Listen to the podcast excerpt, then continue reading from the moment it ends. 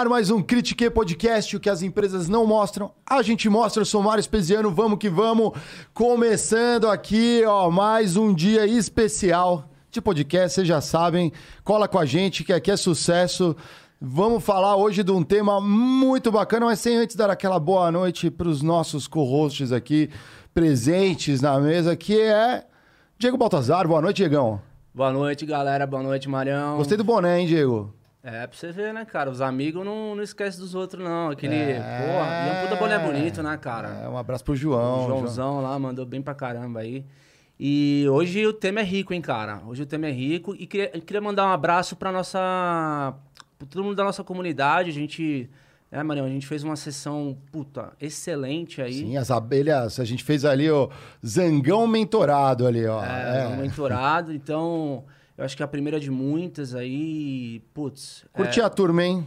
Curti. Curti a turma, hein? Curti. Turma braba. Ele, Se Deus acho... quiser, vai crescer ainda mais. Eu acho que se juntar toda essa galera que entrou nessa primeira sessão de Zangão mentorado, dá para fazer uma empresa gigantesca aí. Quem Sim. sabe? Aí e entra vale... no mercado de criptos também. E vale falar um pouco da nossa comunidade, Marião. É, galera, se vocês quiserem entrar como, como membro da nossa comunidade, tem três níveis de abelha lá: abelha operária, abelha rainha e o zangão e você encontra lá no nosso site o que, que você precisa, o que, quais são os, os, os, os serviços é, que, que esse tipo de abelhinha tem disponível se você aderir.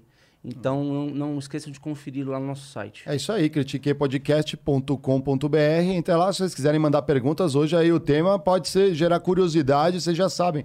Pega lá seus Sparks lá, manda perguntas aqui pra galera que vai estar tá demais. E hoje, né, como o nosso querido André Geiger, ele está dodói, galera. É isso aí, tá com os olhinhos, né? Eu não sei o que é, se é uma parece alergia. Parece um ceguinho. Parece um ceguinho. Parece um ceguinho. Parece um ceguinho. Eu não sei exatamente né, o que, que aconteceu para ele estar assim com os olhos tão irritadinhos, mas não vai conseguir estar aqui com a gente. Desejamos melhoras e um colírio, né? Que sem, sem dúvida vai ser, mas a gente trouxe um co-host especial para poder entrevistar aqui o nosso é, entrevistado da noite. O nosso co-host é o Vinícius Marinho, cara. Pô, ele é a CEO da Biplix veio em alto estilo aqui pro Critique, correndo por conta da enfermidade do André, né? E ele, pô, trabalha aí no mercado, conhece tudo de cripto, veio ajudar a gente para falar do tema e fazer as perguntas mais cabeludas se vocês não fizerem antes. Então, boa noite, boa noite Vinícius. Boa noite. Obrigado pela uma honra dividir a mesa com você como host aí, co-host é, por uma noite aqui para ajudar a gente nesse tema. Obrigado, hein? Obrigado vocês pela oportunidade. aí a nossa discussão, né, cara? Porque é uma discussão rica, é um tema que está em cima da mesa hoje de qualquer organização que queira falar de inovação aí, né, cara? Tá na, tá na pauta de todo mundo. Vou fazer aquela pergunta de RH, assim, para você. Como você se sente essa... chegar na mesa do Critique essa noite? Tá animado? Tá... Né? Cara, cara, animado, legal. É um pouco tenso, porque o Andrezão é... Pô, substituir ele já chega a responsabilidade muito grande aí por hoje, mas tô animado, ainda mais que é um tema aí que eu conheço bastante. Comecei a trabalhar em 2017 com, com o mercado de criptomoedas Legal.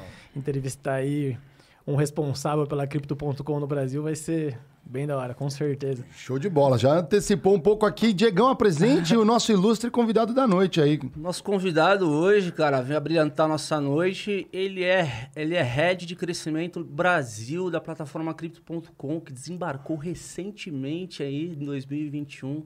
Seja muito bem-vindo aí, Guilherme Sacamone. Obrigado. Cara, vamos baita trocar bastante honra. ideia aí. Vamos. Não, baita honra estar aqui. É, feliz demais pelo convite. Primeiro podcast, assim, ao vivo que eu tô participando. Então, cara, Legal. tô animadíssimo. Ah, é? É. Live você não fez nenhum ainda? Live ainda não. Não, fiz só podcast hum, com som, assim, à distância. Então, esse vai ser o primeiro. Ah, Mas dá uma calor humano, que... mais calor humano. Mais calor humano, lógico. E eu preciso confessar que eu tô mais animado é para bater o ponto.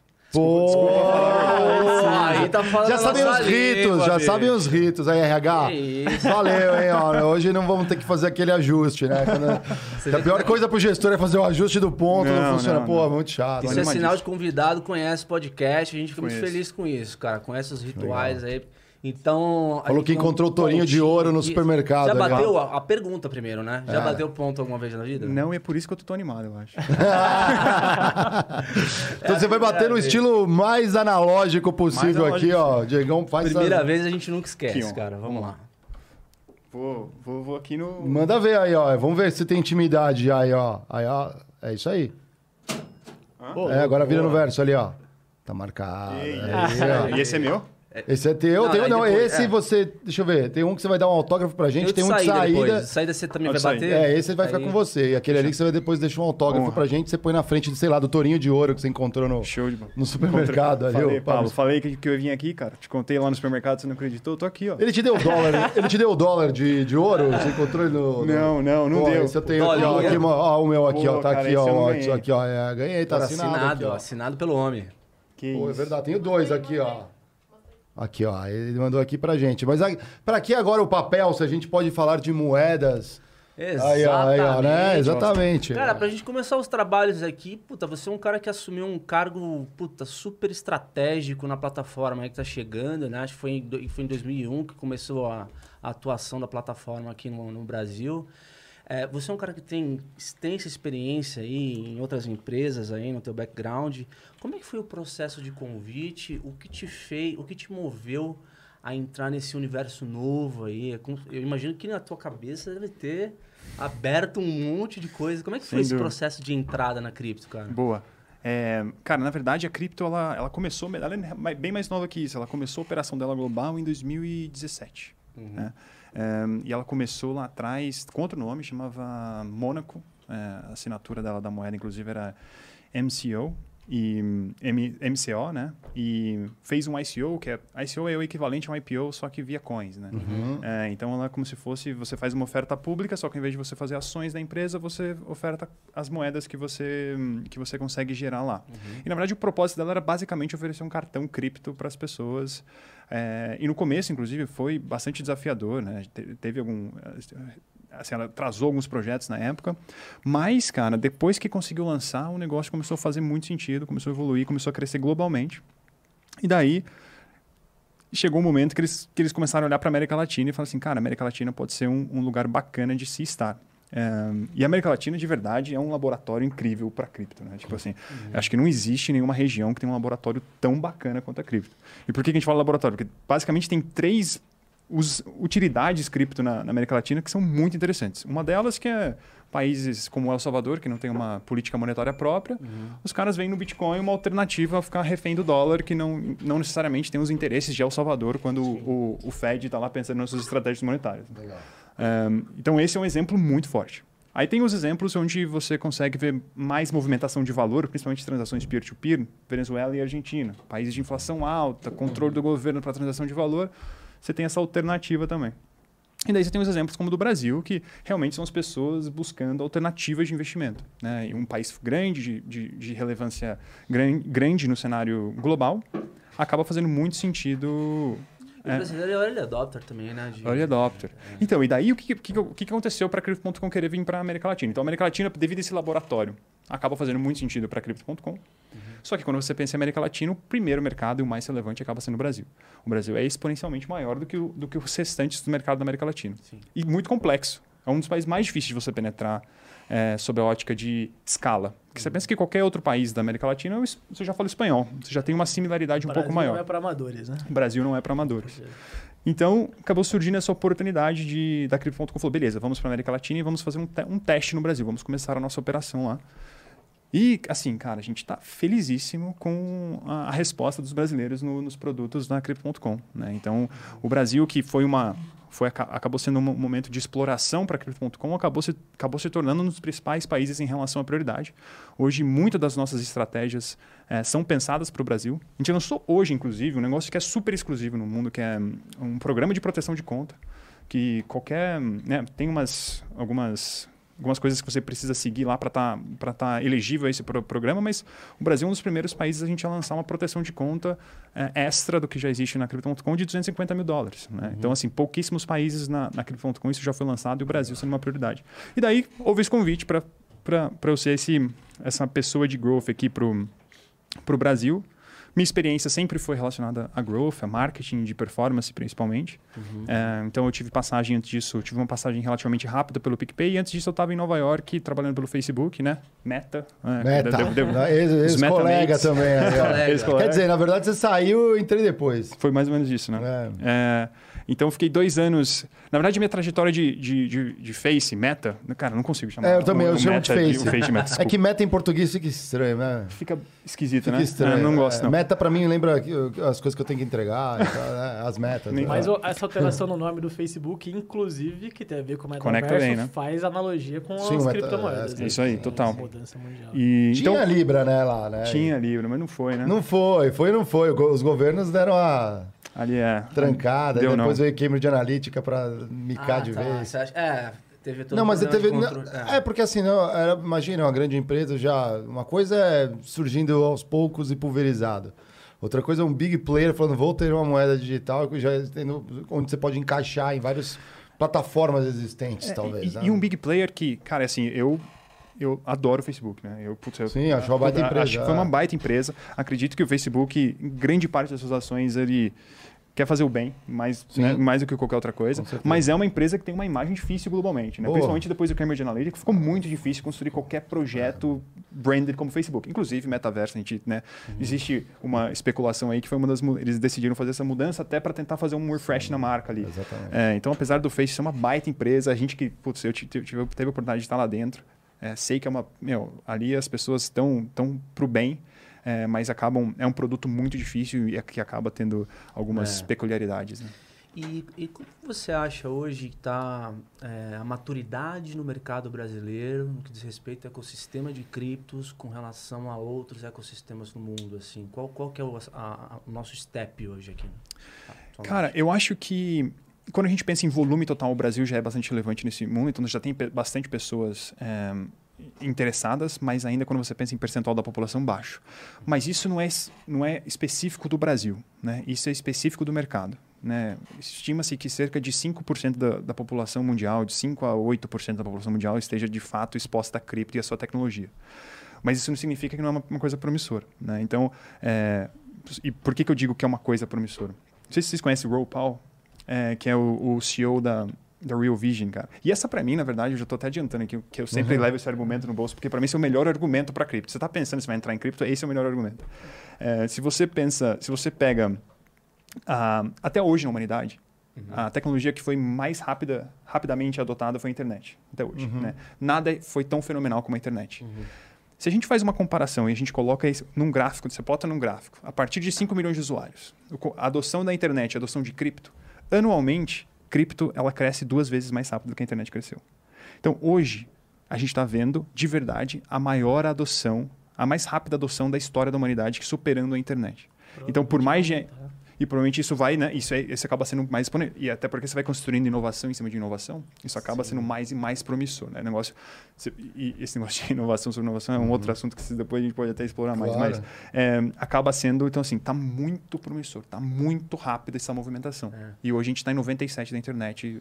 Porque todo dia destrar valor, né, cara? Você tem aí uma- um crescimento da eficiência dos smart contracts aí, das redes, Total. né, cara? Tipo, e tem um roadmap gigante pela frente, né? Tem um roadmap gigante e ainda ehm, eu acho que a gente não viu tudo, né?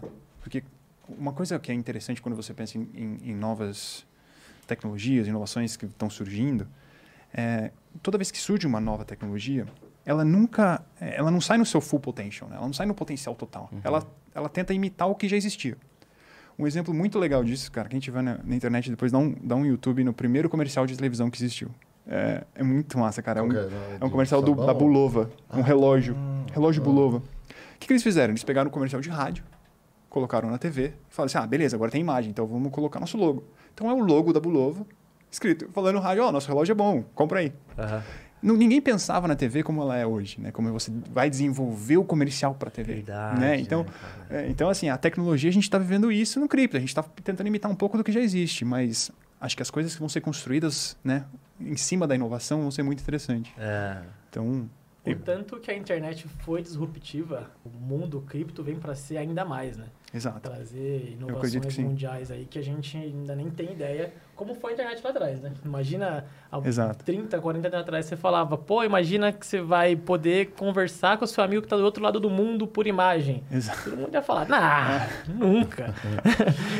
É de É de graça. graça. Não, cara, isso, isso é muito engraçado de estar falando isso, porque tem uma entrevista do. Não sei se vocês já viram uma entrevista do Bill Gates no Letterman. Letterman é tipo Danilo o Jô- Gentil, é. o, Ah, o Jô Soares. É, é. o Jô Soares lá da gringa. E o, o Bill Gates, ele tá lá, daí ele chega lá, aí o Letterman vira pra ele e fala assim, cara, o que, que é esse negócio de internet? Explica pra gente. Aí o, o Bill Gates, ele fala assim, cara, imagina que você pode escutar em tempo real o jogo de beisebol que tá passando. Aí o Letterman vira pra ele assim, já ouviu falar do rádio? Aí ele fala assim, ah, não, não tenho rádio também, mas... É, e, e também dá para você saber mais sobre charutos. Ele falou, mas você já ouviu falar de revista? Então, assim, as, naquela época a internet era uma reprodução do que já existia. Exato. Hoje a internet é esse mundo, é isso que a gente está fazendo agora. Tem, aquela, história do, do Ford, né? Que... Aliás, Olha lá, essa, essa entrevista é, é muito boa. A gente pode mas a TV você não pega, não. Ah, não, ah, você tá jogando na TV, tá. É isso aí, ó. É, é isso aí. Essa entrevista é sensacional. Qual que era a gente que você ia perguntar? Não, do Ford, aquela história lá que se fosse perguntar, se fosse é, perguntar para ele o que, que seria melhor do ponto de vista de inovação, seriam cavalos mais velozes e não o carro. Exato. Né? É então, isso. É, é, é, esse é o... Você cria a ferramenta e depois você às vezes acha até aplicação em diversas aplicações. Mas aí que tá, né? A base da, da cripto tá na blockchain, né? E a blockchain uhum. não é voltada à cripto, ela tem inúmeras funcionalidades. E vice-versa. Depois a cripto, ela, a gente vê funcionalidade, funcionalidades dentro das moedas, né? Que aí você pode tokenizar, tem uma infinidade Sim. de coisas. Mas é. Tem um, nesse universo, até para explicar para a galera, quais são os, as informações mais básicas, assim, para o pessoal entrar, falar assim, cara, estou interessado nisso, o que, que eu preciso saber sobre criptos? Pelo menos os, os, os, os primeiros conceitos assim, para ir atrás. Boa. É, assim, toda vez que eu vou explicar lá para minha família, que deve é. estar assistindo, inclusive. Salve, salve. é, toda vez que eu vou tentar explicar um pouco do, do que é cripto e do porquê que isso é importante, na verdade, acho que a, a, coisa mais interessante, a melhor forma de você tentar entender o que é Bitcoin, não é necessariamente ficar gastando muito tempo no Technicase e, e no blockchain, o que é, claro que é importante, mas antes da pessoa, a pessoa primeiro precisa entender qual, qual que é o sistema financeiro que a gente vive hoje. Né? Você não entende o Wi-Fi, né? Mas você sabe o que, que ele faz. É, Exato. É boa. Mas é muito importante para você, até para se você quiser começar e, e, e, aumentar a exposição em cripto nesse mundo, é muito importante entender a situação financeira, né? Como que funciona o mercado financeiro hoje, que a gente está, por que, que o dinheiro é como é, porque isso vai te deixar mais tranquilo amanhã uhum. e até em algumas oscilações para você não, não chegar de uma maneira muito exacerbada assim nesse mundo cripto, achando que é como, como se fosse investir numa, numa ação que vai subir e vai cair, né? É, então, assim, cara, o que eu gosto de, de explicar resumidamente é que o dinheiro surgiu para transportar valor e ele sempre foi associado a algum bem, a, a alguma coisa e não você sempre, na verdade, ele só transporta valor porque você confia nele. E o que fazia você confiar no dinheiro sempre foi algo, nunca foi alguém. Até que desde 100 anos atrás, a gente alguma coisa mudou nesse momento, a gente começou a confiar nas pessoas para falar quanto que o dinheiro deve valer ou não. Ué, tinha um lastro, né? Ainda tinha um lastro, tinha um lastro no ouro, né? Mas já daí teve um dia. Já, já teve, um dia. É, daí vem a, a, aquela, dólar, a palavra fiat, né? Que você já deve ter ouvido fiat, dinheiro fiat, ah, né? Sim, é. Fiat é latim para por decreto. Então, é, então o dinheiro ele é por decreto, ele tem que valer, né? A nota de 100 vale 100. A nota de 10 vale 10, mas é o mesmo papel, em tese, né? Só, é, só, só mudou. A impressão é diferente. A, é, a impressão é, diferente. Então, só que daí nesse, o que começa a acontecer é que você tem centralizações muito fortes, que dão muito poderes para os governos, né? Isso, isso aqui não, não, é o Guilherme que está falando, é basicamente uma teoria por trás do porquê que o Bitcoin é importante. É, e daí muito, muito poder e você acaba vendo alguns problemas nascendo desse, dessa centralização e dessa impressão infinita. A impressão infinita causa inflação, né? Todo uhum. mundo já sabe, né? que na verdade não é os preços subindo, mas é o seu dinheiro valendo menos. E a gente viu, cara, agora 40% da base monetária americana sendo impressa nos últimos dois anos. Uma loucura, né? Emissão é. total. Emissão aí, né? total, é, é. impressora. E, e outro ponto relevante é que acaba sendo centralizado em bancos centrais, que podem não necessariamente ter o, o interesse alinhado da população. Né? Um exemplo disso é toda vez que, é, por 2008, teve impressão em massa de dinheiro nos Estados Unidos também para salvar banco. Será que as pessoas estavam interessadas realmente em salvar os bancos ou foi uma decisão ali unilateral? Né? Então você começa a ter algumas decisões Sim, é. que não, são, não passam não necessariamente pelas pessoas. Você tem a entidade centralizadora, no caso, que é, é o Banco Central que dá as cartas. Que é o Banco Central que dá as cartas, ou o governo, depende. Tipo, no Brasil, até, até recentemente, antes da gente ter a a, né, a separação, né, a independência, passar aí o projeto de lei que fez a independência do Banco Central, o governo mesmo elegível, né, uhum. que, eleito que, que tinha o controle sobre o Banco Central e sobre a política monetária. A característica principal da moeda fiat, né, que significa moeda fiduciária, para quem estiver uhum. escutando e não entendeu o que, que é fiat, Boa. não é a marca de carro, significa moeda fiduciária, é, é ser inflacionária, né? Com o tempo, os governos precisam resolver, Precisam, né, dá. gerar estímulos para a população e geram Exato. estímulo basicamente imprimindo dinheiro. Imprimindo dinheiro, o dinheiro vale menos. Então gera essa inflação e a blockchain principal, que é a do Bitcoin, vem com um protocolo para reverter isso. Ela é Sim. deflacionária. Então, quando as pessoas começarem a entender isso e o poder que isso vai causar na, na economia, você ter um sistema monetário que é deflacionário e não tem um, um órgão centralizado por trás, isso vai ser muito disruptivo. Muito. Cara, e, e posso te falar, tem essa questão da, da, da programação de escassez ao longo do- de 4 em 4 anos do Bitcoin, né? Que é o, que é o vaulting, né? A cada É. quatro anos, a recompensa que os mineradores recebem por quebrar o protocolo criptografado cai pela É, metade. pela metade, exatamente. E tem outra questão interessante da tecnologia, nesse caso ser deflacionária, na medida que você impõe eficiência à relação contratual entre a parte e contraparte, você, você começa a, a oferecer um serviço mais seguro, é, você... Todo mundo, você não tem um centralizador, né? É, Descentralizado começa- por você essência, começa a dar né? mais eficiência. É. Se você tem mais eficiência, você começa a baratear. É isso aí, você tirou a Isso- pessoa do meio, né? É, Middleman. Exatamente. Total. Então ela é deflacionária nesse sentido também. Também. Ela dá eficiência ao processo todo como um todo, né? Ele é mais barato, né? Então, Sem é, dúvida é- nenhuma. Sistema de. Vamos falar no básico, transação bancária, seja nacional ou internacional, você tem intermediários no meio do caminho. Quando você joga para uma blockchain, é direto, né? De você para a pessoa que está recebendo, só tem os mineradores ali Sim. validando a, a transação. Você passa lá o cartão de crédito, porra.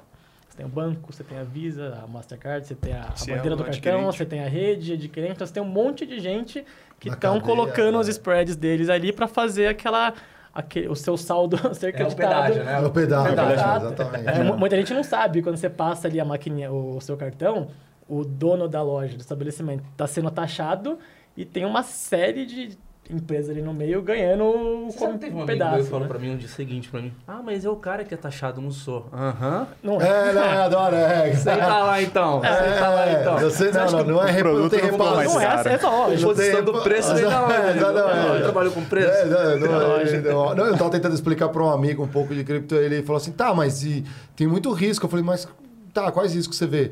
Não, e se cair a internet, ficar sem luz. Eu falei, amigo, você não vai conseguir comprar teu iogurte porque a geladeira também vai estar sem energia elétrica, vai ter estragado. Ah, é, então assim, você não vai conseguir, do mesmo jeito vai dar um problema. Não, e tem aquela também, ah, mas eu não consigo segurar o Bitcoin. Ah, mas você consegue segurar os seus reais hoje? Vai, vai se todo mundo pedir a nota de real. Ah, não, se, se- já não se existe. todo mundo for, for no banco sacar tudo que tem, Esse dinheiro nem existe vocês vão descobrir existe. que vocês não, Já não é- têm papel suficiente. A única diferença, né? Já Tem tá. já, Assim, essa, essa- o conceito de estar digital que aparece muito, né? Não, mas o Bitcoin eu não vejo, eu não seguro. Mas, gente, seu dinheiro você também já não vê, já não segura. O dinheiro já é digital. Já é digital. Cara, isso é Fora que fase. Eu ouvia muito na época do começo esse tipo de argumento. Agora eu já não ouço tanto. Ah, é? Porque a galera já começa a digerir esse tipo de conceito. Não Entendi. sei se você percebeu. A- a- as resistências, elas acontecem em menor grau, mas os argumentos eles mudam de cara, cara. Sim. É, é que, na verdade, pode até ser, é, e eu concordo, mas é que assim, eu sou do interior de São Paulo. De- eu sou de uma cidade chamada Botucatu. Ah, É, conhece, salve Botucatu, que a gente conhece. Conhece? Fomos lá, Cidade- cidade incrível. incrível. tomando É. Tauber, lembra disso? Fora, já campei na, na Indiana lá, cara. Sério, cara? Comprei na Cara, eu Indiana, também. Eu também, já comprei na Indiana. É, Ali também Alvaré, pertinho, represa, ali é gostoso. Bom, gostoso. Terra Região boa boa, ali, boa, região boa. boa, É, e daí, mas assim, cara, e, e quando eu vou pra Botucatu e converso principalmente com as pessoas mais velhas, da família e tal, tem uma família gigante lá. Interior todo mundo tem família grande, né? É, então tem família grande lá, daí o pessoal fica, mas você não se. é, Pra mim isso aparece muito lá, cara. Assim, esse negócio, não, mas eu não seguro o Bitcoin. Se eu quiser sacar meu Bitcoin, o que, que eu faço? O pessoal fala, não, não, cara, você já não saca seu real, fica sossegado, só acredita. Só vem. É, Isso entra muito no, a, a pessoa acreditar naquilo como ativo, né? Que nem se explicou. Que Isso o dinheiro, as pessoas confiam que 100 dólares vale 100 dólares. Mas, cara, 100 dólares é um papel. É Se isso. você é. chegar lá e querer trocar aquele papel, se a pessoa não aceita mais, cara, assim, é, É um papel. aí. Você não, você não vai conseguir trocar mais pro iogurte, pelo que Sim, for. É, É. tão simples quanto isso, né? Tipo, ah, o Bitcoin tá no computador. Mas, puta, se pifar teu computador, vai ter em todos os outros também. Mas, mas- mas aí tem uma questão da aceitação também dos, dos comércios, certo? Dos lo- do- do- isso daí É, ainda tá. esse- um- como que tá isso daí, né? Sentimento ali? Porque o cara fala assim, pô, beleza, eu preciso receber. Eu vi um caso na Alemanha, é bom, que é né? um, acho que é um bar, alguma coisa assim, que é só em, você paga em, em Bitcoin, tudo. né? Tem, e, não, mas esse é um ponto da aceitação, é, é um ponto que daí, né, empresas como a própria Crypto.com vem com uma. Essa tem sido uma das principais soluções que a gente está trazendo para o Brasil, inclusive, que é o cartão da Crypto.com. Que, e isso foi uma guinada que tem ajudado muito a, a companhia como um todo. eh, a companhia, a companhia como um todo ser, ser tão bem aceita no Brasil. A gente até rodou, isso que você está falando de, de aceitar e de fazer a transação, a gente rodou uma pesquisa antes de entrar no Brasil. eh, a gente entrevistou duas mil pessoas é, e, se eu não me engano, foram 61% que declararam que é muito importante, ou é importante ou muito importante, conseguir pagar ou se conseguir utilizar suas criptomoedas via cartão de débito, pelo menos. Daí que a gente falou, ó, tem uma oportunidade Aqui significativa aqui no Brasil. E aí que a gente falou assim, não, esse produto precisa ser localizado para o Brasil. E aí a gente está vendo essa, essa, essa adoção sinistra que a gente está vendo. Porque daí a Crypto.com consegue fazer, consegue te oferecer uma solução de, cara, você vai lá, você se expõe a cripto, né? A Bitcoin, Ethereum, o que você achar mais relevante, Cronos. É, e rapidamente carrega esse cartão para já conseguir, em alguns minutos, estar na, na frente do lojista passando. E daí você ainda utiliza o sistema todo, que, você, que você- que o Vinícius explicou muito bem, né? De adquirente, bandeira, emissor, e que cobra essa taxa. Mas já é uma forma de você rapidamente conectar o futuro com, com o É um presente. começo, né? É, É um começo. Muita gente não vai lembrar quando o cartão de crédito começou. Cara, tinha o papel lá. Ah, é, não, não, não, não é exatamente. não era que nem é hoje. Sim, Então, sim, você assinava. né? Assinava. Você e assinava. não aceitava em todo lugar. Você, então, você assinava não, fazia um risco lá, né? É, falei, tinha papel carbono. Papel carbono, é isso que eu tô Sim, exatamente. Então, é. não começa como é hoje, né? Você vai. Não... Nossa, você falou um negócio da galera, não, a galera aqui, geração Z, nem sabe Nem o que sabe é o que é isso aqui. Pois Bastante- é. O pessoal mais jovem, aí, o cartão de crédito você não colocava numa máquina, era um... Você tinha Era que... uma caixa. É, era uma caixa onde você transferia o alto relevo do cartão, é por isso que muitos cartões Ah, até hoje têm o alto relevo, você transferia para um papel, né? E, e ali ficava ali todos os dados, então é como assim, né?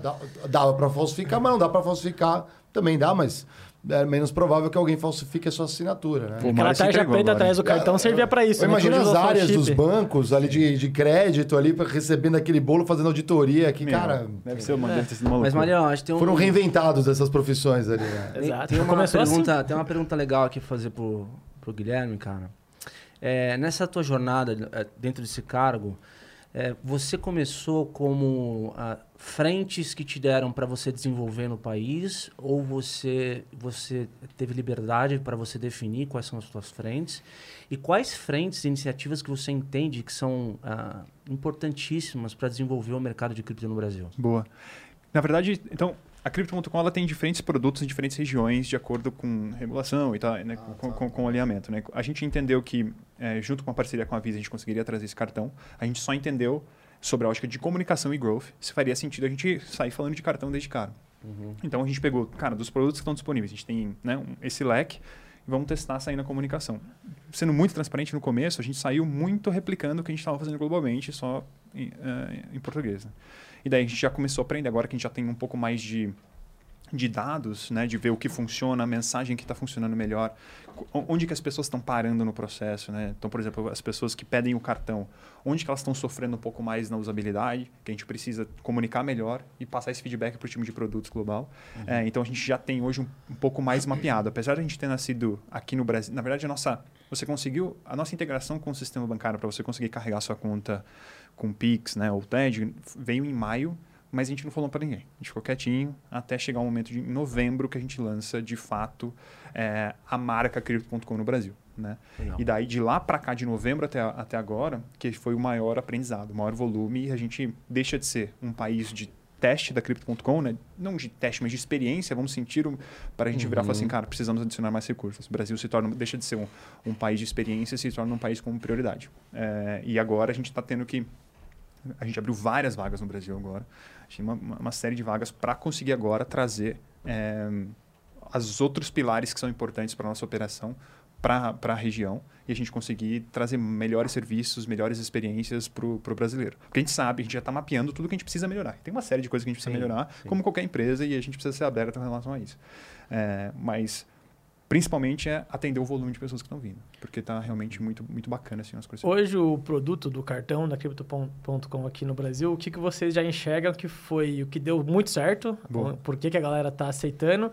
E o que, que vocês já enxergam que não deu certo e que precisa melhorar? Boa. Eu acho que, infelizmente, no Brasil, é, a gente tem pouca variedade de produto, pouco produto de ponta quando você pensa assim, cara, quando um, alguém tenta localizar um produto ou tenta trazer um produto internacional, chega para o Brasil geralmente não o mesmo a mesma classe de produto. Isso era, acontecia muito com carros antigamente. Os carros que vinham para o Brasil não eram tão, tão bons quanto, eram, que, que eram vendidos lá fora. É, e, no, e no sistema financeiro não, não é diferente. Hoje, quando você olha para para o mundo de benefícios, né? Gente, inclusive nessa mesma pesquisa que está publicada no nosso site, depois se alguém quiser saber mais, é, 40%, se eu não estou enganado, tá? Estou tentando lembrar aqui de cabeça, mas 40% das pessoas disseram que ou elas pagam muito pelos benefícios de cartão que ela tem, hum. ou elas não têm benefício. Existe essa carência. É, e daí a gente chega com um produto que é o mesmo Benefício é po os pontos que às vezes não dá é, nem para resgatar. E, é. meu, esse ponto você vai transformar em dinheiro, você vai, você vai fazer o cálculo de quanto vale um ponto? Nada, nada cara, muitas nada. vezes. Eu não tiro é. a panelinha de brigadeiro, claro. assim, então, né? Aí você pega, você paga pega as milhas. É. os cartões mais, assim, de ponta que existe no, no Brasil, eles dão 1% de cashback, né? Sim. né? Eles, Te dá acesso a a, a, sala lotada. A sala, é, a sala lotada do aeroporto. Isso fora os que cobram lá, né? Isso. Dá o direito de poder pagar para entrar. Alguns. Tem alguns que é só cartão ah, já deixa entrar. sim, é verdade. É, te cobra para você estar. Não, é, aí não vale. Então daí você pensa que tem um cartão aí, um, tem cartão que dá 1% e já te cobra anuidade. Né? Então a gente falou, não, cara, vamos localizar nosso produto, que está funcionando bem lá fora. Nosso, nosso cartão mais simples, né? que não te exige nenhum tipo de staking, nenhum tipo de concentração, é, nenhum tipo de reserva de valor dentro da Crypto.com, é o nosso é, Ice Blue, se eu não me engano. Esqueci o nome dele exatamente, mas é o Blue, é o azulzinho. É, uhum. Ele te dá 1% de cashback já, sem você, né? com todas as contas que você, tudo que você quiser pagar, você já te dá 1%. Se subir para dois, se, se, se, você estiver disposto a fazer um staking de R$ 2.500, cara, a gente já paga seu Spotify e te dá 2% de cashback. Se tiver disposto a ir um pouquinho, um pouquinho acima, investir 25 mil reais em, em, em Cronos. Que é o roxinho esse? Que é o roxinho. Que é esse, ah, tá. Esse, essa corzinha que eu tenho Esse que eu acho um bom produto também. Ah, é, um, é esse roxinho aqui. E legal. tem esse aqui de metal também. Deixa eu ver aqui, vou mostrar pra galera aqui. Mostra é o cartão aqui. É de metal, galera, ó. Pesadinho, pesadinho. Pesadinho, pesadinho. Vai é. cheio de cripto. Mostra, vou mostrar aqui pro Otis aqui, ó. Esse aí, então daí já, aí já paga Spotify, Netflix. É, esse aqui já paga Prime, e já te, esse aqui já te dá 5% de cashback em tudo. Cara, você, você vive com desconto Mas o cashback é, você, é em cripto. Em cripto. E você escolhe a cripto, certo? Você, em Cronos. Ah, em Cronos. Cashback que é, em Cronos. Que é que é moeda, nossa, mas você já pode transformar ela em real Sim, na hora. Você né? pode, na hora, já é Ou seu. jogar no, na moeda que você quiser. E vocês mesmos liquidam o Cronos para real pro, pro cliente? Se ele recebeu cashback em Cronos e quer jogar para real. A gente mesmo faz a transação ah, e, e, isso já vira depósito. Isso já vira um depósito em real na carteira Fiat dele, que a gente tem um banco parceiro no, aqui no, no Brasil Entendi. que faz essa que transação. Faz. Você pode fazer um Pix para fora para sua conta cadastrada. Legal. Então, mas é, só para entender, então, é, ou seja, dentro ali eu vou ter Cronos, ponto. E aí conforme ou não. Então, aqui vamos supor, para você usar o cartão, Sim. certo? Você, você pediu o cartão. Cronos. Não, não. Você vai ter que ter Cronos só para fazer o stake, ah, né? Só tá, para fazer, fazer o stake. Depois ah, você, tá. carrega, você carrega o cartão com dinheiro normal, real. Você, põe, você pode carregar ele ou com Bitcoin, Ethereum, Cronos, reais, direto, o que você achar melhor. Legal. Ele, se você não quiser passar por Cronos nunca mais, ou por nenhuma moeda nunca mais, você usa seu cartão em como reais. Um cartão como um cartão normal. Mas com benefícios melhores. Com benefícios melhores. Com benefícios. Mas explica o conceito de staking aqui para a galera também. Cara, na verdade, o conceito. Na verdade, esse é um conceito de, de staking, é basicamente você, você reservar uma quantia, um certo valor que você vai deixar travado por um tempo e você vai ter benefícios em troca, em troca, em, em, em troca disso. Staking vem do conceito de Proof of Stake, né? que é uma alternativa ao Proof of Work de como é feito o, a mineração e a validação de transferência de Bitcoin. Proof of Stake, daí a gente vai ficar, vai ficar bastante Sim. técnico, mas é basicamente quanto mais você, quanto mais você coloca de, Vocês vão trabalhando suas dinheiro. travas. É, a gente não, na verdade, não trabalha esse dinheiro. Esse dinheiro fica preso lá. é mais uma, te, uma alternativa de uma técnica de retenção. Ah, né? tá. Para que você consiga aí utilizar os nossos serviços da melhor forma possível. Legal, legal. Uma, uma dúvida, cara. Quando eu compro uma dúvida de, assim, não, não especialista, digamos. Quando eu compro uma cripto...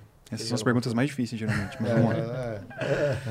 É, Ferrou. Eu compro ela é, e também compro junto o que vem por trás dela, ou seja, é, eu, eu, eu tenho que reconhecer e entender necessariamente qual é a rede que está por trás dela, ou ah, é, import é importante eu saber que eu, a, a, rede que ela está, é, como que funciona?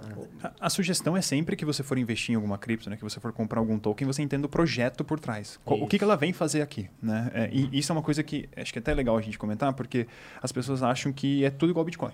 Ah, tem o Ethereum lá que faz a mesma coisa que o Bitcoin faz, é outra moeda. É, na, verdade, na verdade, achar que o Ethereum é uma moeda é um, é um grande erro. O Ethereum, na verdade, tem o Ether, né, que é o Ether, é. que roda dentro de uma plataforma que se chama Ethereum. Uhum. O Ethereum, ele, ela é um, como se fosse uma...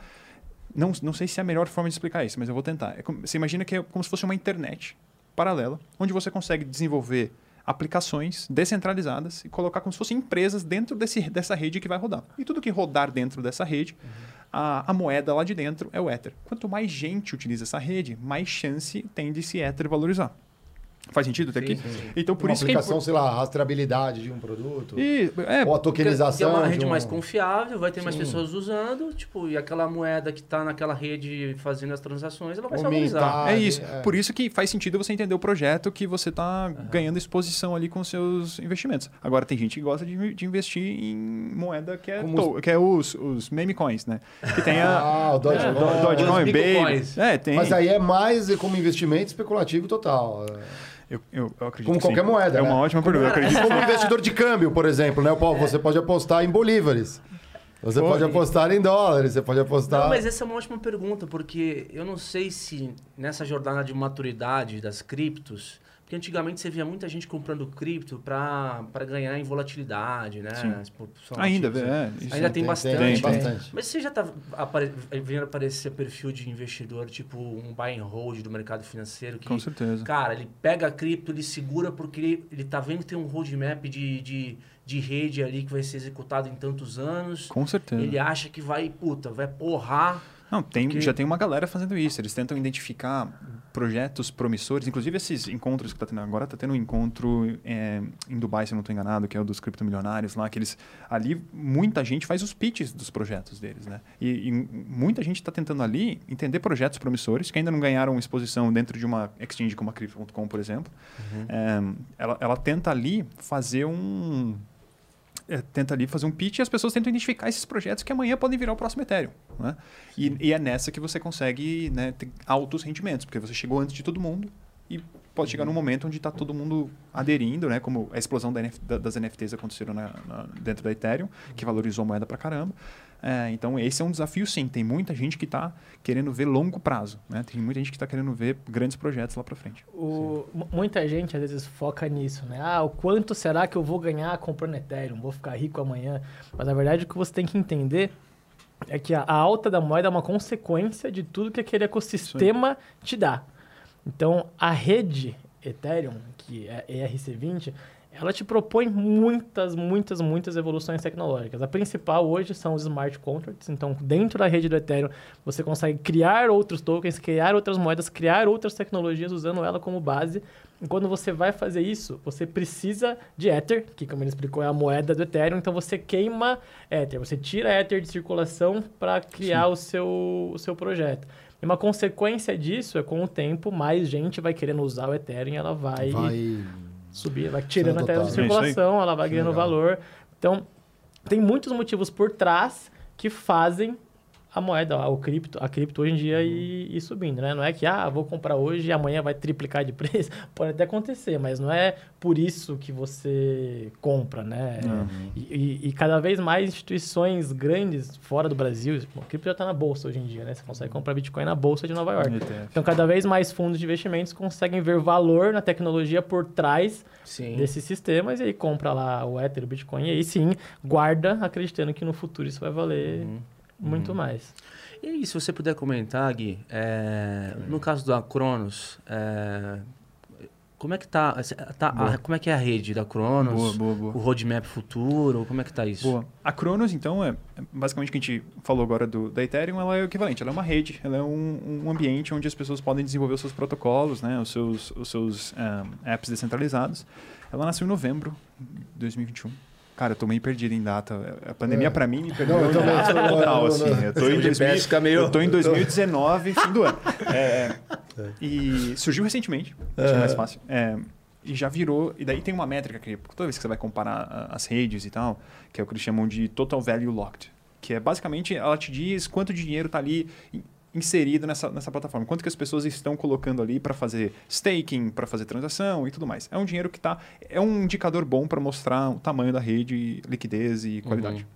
Cara, a gente já virou, já, já, já estamos no top 10. É, nascidos em alguns meses, já nos tornamos uma das maiores é, redes, é, uma das maiores redes do, do mundo que existem. Né? Já mais de 50 protocolos, mais de 50 aí DApps, né? que são Decentralized Apps, né? Sim, aplicativos descentralizados. Uhum. É, então, assim, muito promissor. É, eu acho que a gente está bastante feliz com o desenvolvimento da rede que a gente está vendo até agora e com a adoção e com o feedback que a gente está E é, recebendo e é mercado. interoperável com outras eh, blockchains também. né? Ethereum, Super- Ethereum. Eu, não, eu não sei como é que tá com. Eu não sei, posso até falar uma besteira, mas eu não sei como é que tá com Solana, mas a gente lançou, acho que algum, alguns meses atrás, a interopera- interoperabilidade com, com Ethereum. Que Uhum. legal. É, Uhum. Que legal. sim. Bastante animado. Mas na CRO vocês desenvolveram, então, uma blockchain própria mesmo, uma rede própria.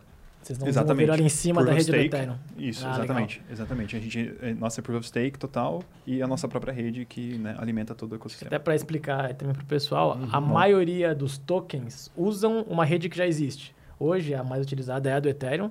É, aí. existe a rede da Tron também, que é muito utilizada, porque são duas redes que é fácil de você desenvolver tokens dentro delas. Mas, no caso, vocês não desenvolveram em cima de uma rede que já existe. Vocês Não, não. desenvolveram a própria rede. É Exatamente. legal. E é muito parecido com o que outras exchanges também fizeram, né? A- se não me engano, a da, a, a da Binance chama A Binance desenvolveu a ah. rede própria. própria, a, também a FTT da hum, FTX. Também própria. a rede própria. É, então a Aham. gente tá. é, e- esse, movimento está acontecendo com as grandes exchanges globais. Sim. E elas também estão entrando nessa solução eh, customizada para o país também? Na mesma linha não da sei, não Ah, sei, não tá. sei. É, eu, eu, eu acredito que eventualmente vão precisar. É, Não, não dá para você tocar um país como o Brasil da, da, Califórnia. Assim, não dá para você tocar um país como o Brasil da Ásia. É difícil, cara. Assim, se e, e, assim, depende muito do apetite que você tiver em relação aos objetivos que você tiver dentro do Brasil. É, é, eu acho que... Né, eu, eu já tive, putz, outras experiências assim que eu consegui, que eu consegui observar e empresas tentando operar no Brasil sem decisões locais, né? Como perderam algumas grandes oportunidades no, no país. Não, e eu acho que é o seguinte, né? Uma das coisas, eu, eu vejo muito o mercado se movimentando no, no Brasil é, através de convênios e parcerias com outros players, né? Como é que você vai estabelecer alianças cara, é. lá, lá de fora? Estratégicas, né? Ainda mais no, no- o business de vocês, que depende de um, de um, de um acordo ali, talvez de uma parceria de médio e longo prazo. Fora a regulação, né? Exato. CVM, Regulação. Não, e assim, a regulação total, né? É. Isso é imprescindível, você tenta, você tá aqui para conseguir estar alinhado com a regulação. Algumas alguns players patinam um pouco nisso, tentam entrar no mercado sem estar 100% alinha- alinhado e o Banco Central, eu acho que o nosso Banco Central faz um baita trabalho sério aqui. É, não estou batendo O Real Digital está em É. teste, né? Real Digital, o pessoal do mercado Bitcoin foi convidado, cara, assim, acho que a gente tem um, um- esse, assim, eu não, eu não conheço pessoalmente o pessoal do mercado Bitcoin, mas assim, o pessoal, assim, de respeito pra caramba, assim, o trabalho sério que eles estão fazendo, foram convidados agora pelo Banco Central para ajudar no desenvolvimento do, do Real Digital. Então, eu acho que a gente tem grandes promessas aí de coisas que podem acontecer no Posso Brasil. falar o que, que pode acontecer, cara? Esse real digital dando certo, é, existe no Banco Central um- uma janela de, de testes e de inputs de iniciativas de inovação dentro do mercado financeiro, que é o sandbox regulatório. Né? O que, que vai acontecer é o seguinte: se os caras quiserem fazer escala disso, do, do ecossistema de cripto, e ver que realmente é uma coisa que é, dá para pulverizar na sociedade, os caras vão começar a fazer sandbox só de cripto. É isso. Total. A a verdade é que quando começar a sair as criptomoedas realmente para o real digital, o sistema monetário que hoje existe vai sofrer um impacto grotesco. Porque hoje, que nem a gente falou no começo, uma grande dificuldade das criptomoedas é utilizar isso no dia a dia. É difícil Sim. lá e tomar um café com Bitcoin. Uhum. Você consegue carregar um Sim, sim, cartão. sim, sim, sim. É, mas por quê? Seu dinheiro está lá na Binance, por exemplo, você tem que sacar esse dinheiro, jogar para sua conta e usar o, o real. Agora, a partir do momento que o próprio sistema se conversa, você não precisa de mais nada. Aí você vira seu próprio banco mesmo. É, eu até, cara, se bom que você falou isso, eu até ia chamar, eu mandei pro Otis aí duas imagens. Se você puder é, exibir aí, Otis, as duas uma do lado da outra. Peraí, então. Lê aí pra gente. Essa é a primeira. Diego. Essa é a Peraí que primeira. eu tenho que Peraí. Peraí que eu- achei que fosse uma de cada vez. Cara, porque eu achei tão louco isso. Porque Manda essa- uma de cada vez aí. qualquer- Ah, não, você quer abrir as duas? Eu quero abrir entendi. as duas. É, Lê aí o espaço de aí. tempo, o CEO do JP Morgan, Ah, esse cara foi resistente. é, ele falou o seguinte: "Se eu- acho o Bitcoin inútil, mas nossos clientes discordam. Beleza. Aí, cara, uma 13, quando? Do, 13 do 10 de 2021. Pô, foi agora, outubro do ano passado. Aí, 16 de fevereiro de 2022, oportunidade de um trilhão de dólares. JP, JP Morgan se torna o primeiro grande banco Ó. no metaverso. O que ele não sabe é o seguinte, que no metaverso, Sim, ele é. vai pagar com o quê?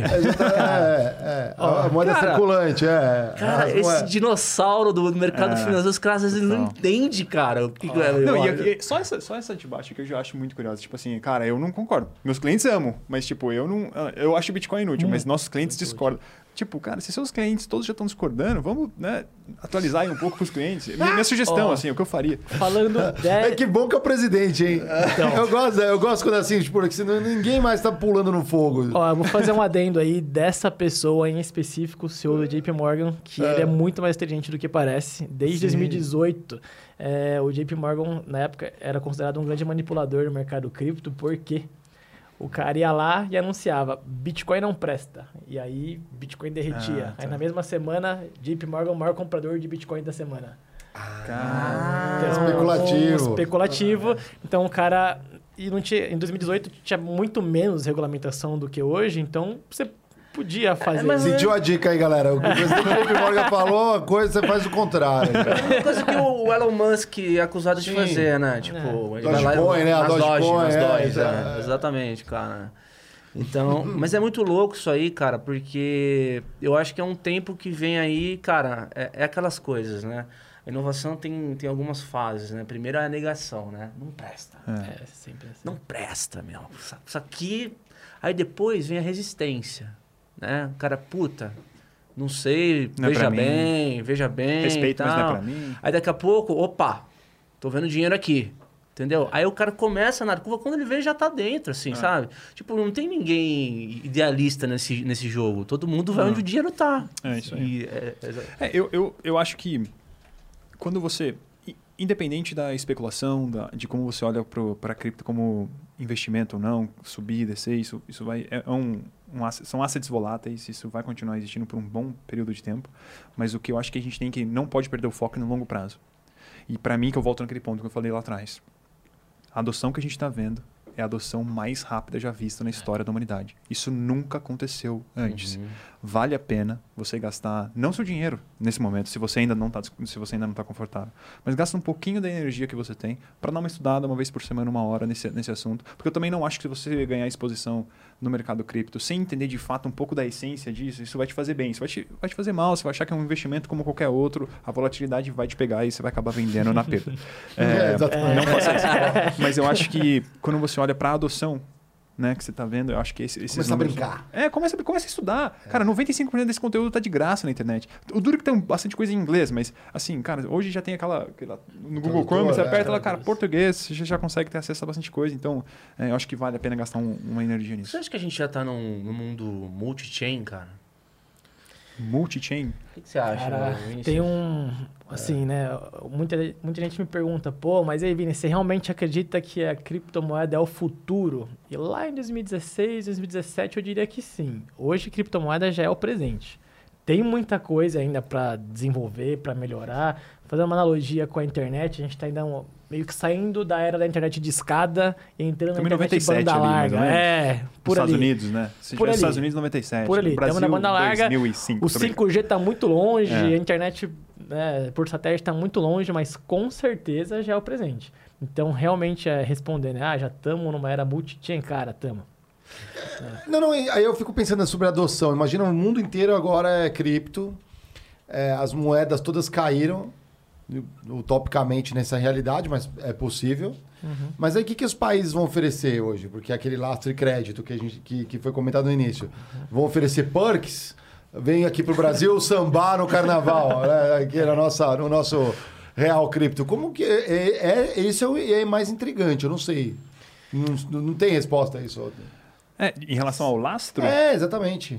É, não, lastro. A não- recompensa Vai ser a não, nossa economia a- real, Você no tá falando é fundo. a recompensa que o sistema dá pelo fato de, da, da, da rede É estar. porque o país em si, como instituição, né, no Bacen, por exemplo, o Bacen, vamos falar, Bacen, os, os bancos centrais, não vai ter mais esse fundamento que ele tem hoje. De, contro de controle, porque é descentralizado, não vai ter mais centralização.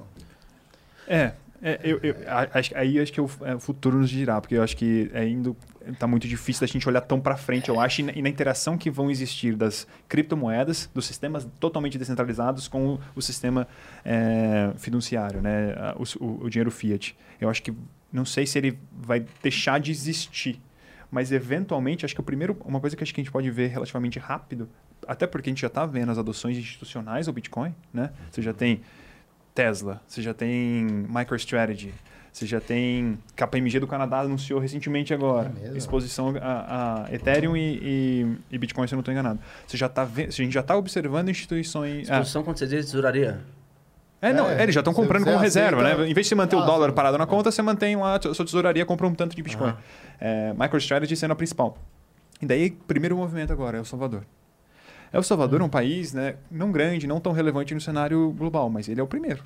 Né? Ele fez essa movimentação agora que, que vai levar o próximo? Quem que vai ser o... Eu imagino um país como o Brasil, se de repente ele fala assim, cara, quer saber? Em vez de ter tudo esse, de, esse, esses dólares aqui como reserva de valor, eu vou ter um pouquinho de Bitcoin. Para quem não sabe, o, o Salvador está dando cidadania para quem doa Bitcoin lá para ele, você sai Cara, eu fico pensando tanto de desenvolvedor e de, de, de cultura inovadora que um país desse está atraindo, porque passa a ser um mega um laboratório, hub, né? um é. hub de, de de tecnologia ali para poder Aqui, desenvolver. El Salvador tem outros problemitas aí, né? Uns problemitas. É, o que os, com esses caras devem sofrer é o seguinte, é com a volatilidade, você imagina um banco central dos caras é, operando é, com a volatilidade do Bitcoin. Então, assim, é, é. é Não, e, e, o presidente lá, ele sempre até faz uns tweets, né? Ah, obrigado pelo, obrigado pelo Deep, né? Obrigado pela queda da, da, da, do, do, Bitcoin. Comprei mais tanto. Ele anuncia lá no Twitter. Cara, é polêmico. Ah, é Valeu aí, mercado.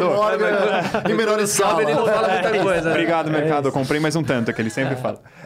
mas, cara, e você sabe que lá tem mais gente hoje com carteira de, com a carteira do governo, né, de, de Bitcoin, do que acesso a banco já. Tá impressionante, assim. Então, eu acho que a próxima.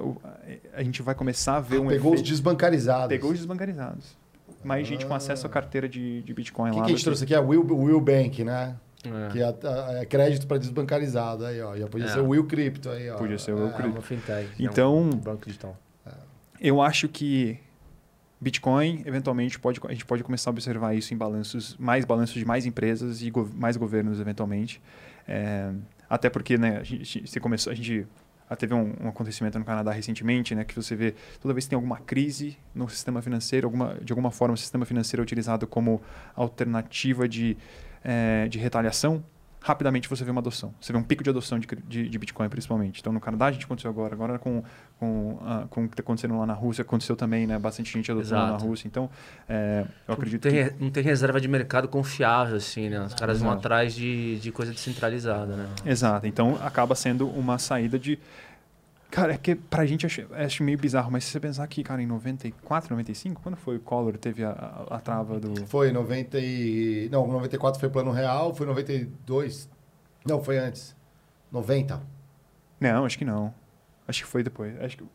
Não, foi depois, real, foi, plano foi, real foi em 94. Foi antes do plano real, verdade. Verdade, é, verdade, verdade, verdade, verdade, verdade. É, 90, tô é. confundindo. Mas assim, cara, meu, meus avós, por exemplo, meu avô não consegue ter dinheiro parado em banco. Você vê o reflexo de ter um controle do trauma, do, do trauma. que ele passou. Ele, ele, ele, tem, ele sobrou um pouquinho, ele já quer comprar um, carro lá. Não, depois eu vendo o carro depois. Olha oh, que, que, brisa, né? Então, a gente não vive isso, não viveu isso, então a é. gente não tem. Não, pra gente, a gente acredita, a gente acredita que o dinheiro não vai perder tanto valor. Apesar da inflação estar tá vindo forte, é. a gente não vai perder tanto. Pro meu avô, cara, era assim, cara, o governo a inflação vem comendo, solta, né? É. Caiu o dinheiro, corre para o supermercado. E daí, quando tem um pouco que sobrou, o governo vem, tu pode tomar. É. Então é, é uma perspectiva que isso pode, isso pode acontecer de novo. Né? Não no Brasil, é. difícil, mas é difícil imaginar, mas na Venezuela. Cara, se você olhasse para a Venezuela. Também é estranho também, Argentina é estranho, mas se você volta antes ali do Hugo Chaves e você. Qualquer gringo olhasse para o Brasil e para a Venezuela. Fala assim, cara, qual desses dois países tem mais chance de ter problema financeiro no futuro? Cara, a Venezuela tinha um, um IDH altíssimo, altíssimo perto do nosso. Era para despontar. PIB é. per capita maior. E só o IDH você já tem mais educação das pessoas e tudo Uma mais. posição mais centralizada nas Américas, que Uma- é, exatamente. geograficamente é muito vantajosa. Ninguém acreditava que a Venezuela poderia acontecer. Pe- Maior reserva de petróleo do mundo. Nossa. Exato. É, o problema lá é que dinheiro não, não se conta, se pesa, né? Não, agora tá nesse. Exato. Mas chegou na hiperinflação. Se você né? chegasse lá atrás e falasse. É, é um cenário quase impossível de acreditar que o Brasil possa passar por uma coisa que está acontecendo na Venezuela. Mas eu só faço essa provocação de que, tipo, se você voltar lá atrás, antes do Hugo Chávez, e comparasse Brasil e Venezuela, qual que tem mais chance de acontecer isso? As pessoas provavelmente passariam no Brasil. Né? É, e, no, e aconteceu num país bem mais sólido que era a Venezuela na época. Então a gente fala, não, isso, cara, tá longe de acontecer, não pode acontecer. Eu também acho que não, acho muito difícil acontecer, mas é importante você sempre ter, principalmente com as tecnologias disponíveis que, que a gente tem hoje, pensar em se proteger é, dessa centralização de alguma forma. A- as crises, né, que ele falou, fazem as grandes mudanças acontecerem de forma mais rápida, né? E, e eu ainda não sei se a gente, o que, que vai acontecer nos próximos anos, mas um fato é, a inflação nos Estados Unidos é a maior nos últimos 40 anos. E isso leva a inflação no mundo inteiro a subir. Inflação subindo, que é um reflexo dos estímulos econômicos aí que vieram por conta do coronavírus, né? Dinheiro vale menos. Se você pegar 94, quando veio o plano real, quanto custava uma coxinha? Era um real. Sim. quanto custava um carro Não, popular? um frango, um frango inteiro era um real. Um frango inteiro era um frango real. inteiro, Hoje, quanto que é um frango é. inteiro? Cara, Porra. porra, carro, carro popular aí tá beirando 100 mil reais, cara. Não, carro cara, popular, se for comprar zero. Sim.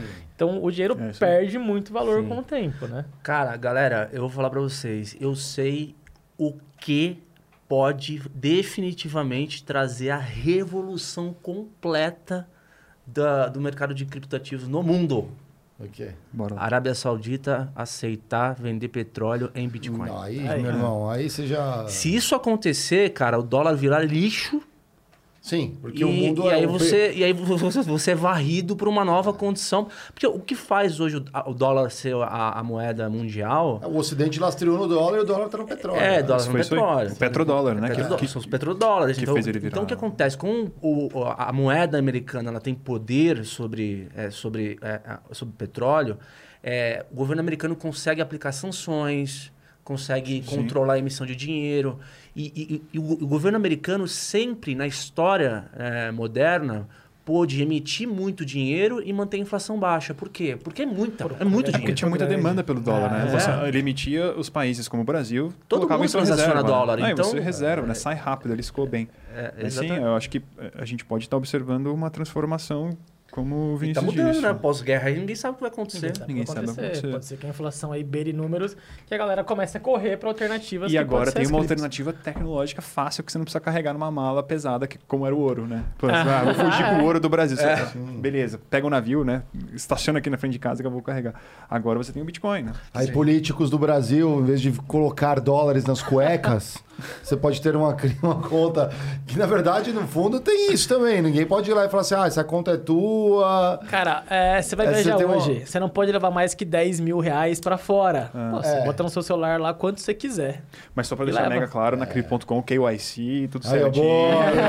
Isso é quando você faz as suas carteiras descentralizadas, a a pessoa politicamente exposta não que pode. eu acho mais. Ah, é verdade, né? Politica, É, a pessoa politicamente Não, exposta cara, a, não pode, Crypto- né? É a verdade. Crypto.com é, trabalha muito perto de reguladores e, cara, a gente, né, toda vez que a gente lança no mercado, a gente tem a certeza que a gente está mega alinhado. Então, não, is- isso, esse exemplo que você deu é, é verdade, né? Se você pode ter uma você pode abrir uma carteira descentralizada, tipo, você pode fazer um MetaMask sem KYC, né? Ninguém precisa saber que ela é sua. Se você quiser transacionar na Crypto.com, você precisa abrir sua conta certinho, documentação, só para deixar Eu super... vi, só não pediram a foto da retina, mas pediram um monte de coisa. não, ali, eu não, vi, é, é realmente- certinho, é certinho. Quais, quais, E- quais, quais ah, ah, o que falta para essa questão da regulação avançar assim definitivamente no mercado de cripto? Cara, eu acho que... Tá avançando? Eu acho que está avançando. Hoje em dia eu já percebo. Porque na verdade o que acontece é o seguinte: ainda a, adoção cripto ela é da- feita pela minoria. Né? A maioria das pessoas que você vê na rua elas não estão preocupadas com Bitcoin, elas não estão preocupadas, elas não entendem a tecnologia ainda. Mas essa minoria é muito organizada e ela é muito apaixonada. E esses são os grandes, as grandes eh, movimentações que a gente vê na humanidade. Quando você tem uma minoria organizada e determinada a fazer uma tecnologia acontecer. Eu acredito que vai ficar cada vez mais difícil se eleger político que não tá, que, que é contra a cripto, ou que não está entendendo e sendo a favor de cripto. É, eu acho que hoje você tem uma comunidade muito organizada, muito engajada, que vai sim causar muita pressão nos reguladores, no, na, na- nas, nas legislações do país daqui para frente. É, e eu acho que não tem mais como. Eu não acho que falta. Eu acho que agora o que falta é tempo. Né? Eu acho que não é o se, é quando essa, essas regulações vão estar mais claras e mais próximas aí da, do, do interesse da comunidade cripto. Uhum. Ó, mas eu vou ser um pouco polêmico aqui. Manda ver. É, a- Boa, polêmica, eu não critiquei aqui, não, cara. A gente gosta. A gente É. gosta.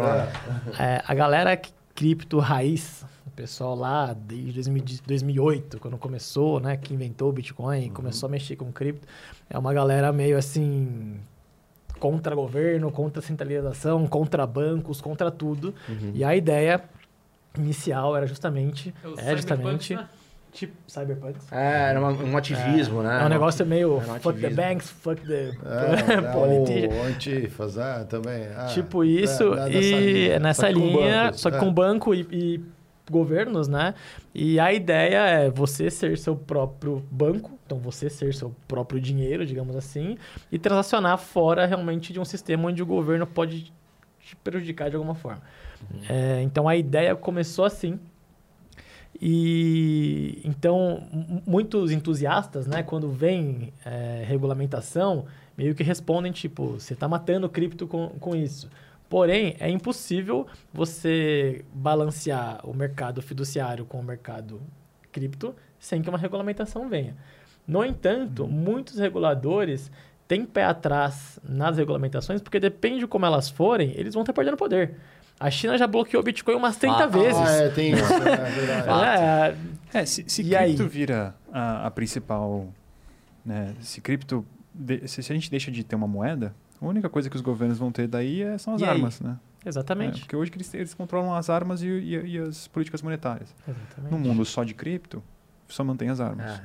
Exatamente. Exatamente, cara. Tem outra coisa também que é, eu vejo como um desafio, eu não sei se vocês concordam, mas é, é maravilhoso é, pensar que dentro de um smart contract, por exemplo, duas pessoas que não se conhecem podem assinar um contrato e, tipo, é, sem nunca ter olhado para... Tipo, não te conheço, mas se você está assinando um contrato comigo ali com a, Com, com- respaldo, né? É. que nada mais é do que um, um código de, software auto-executável ali, É isso né? aí. A pessoa, tipo, não tem essa de descumprir o contrato. Se você, se você tá, tá, tá pa- parte do contrato, cara, né, ou você se, se auto-executa ali, né? Se auto-executa. As DeFis funcionam exatamente assim. Exatamente. E aí, o que que acontece, cara? Se você tem... ah, o problema é que eu ainda não consigo enxergar uso massivo de contratos inteligentes para resolver todo tipo de problema humano. Explico. Concordo. Tá? Explico.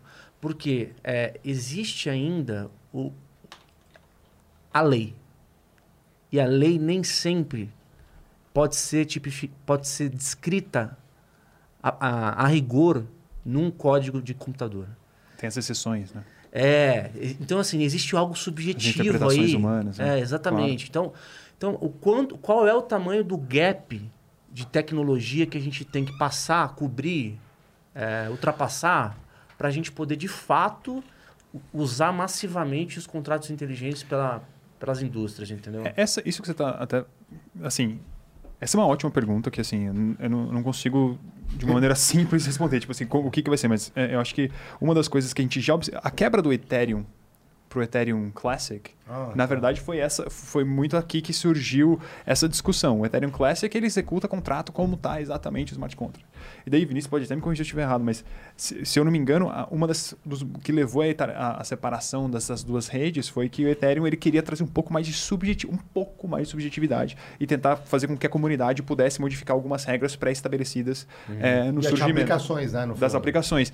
No Ethereum Classic não pode. Ah. É, e daí foi uma das, um, um dos- uma das coisas que separou. Mas, assim, cara, eu acho que isso é um dos desafios, né? Mas, de novo, eu acho que a gente só vai conseguir descobrir com aquela questão que a gente falou atrás da inovação em cima da inovação e como que isso vai vir para o nosso mundo.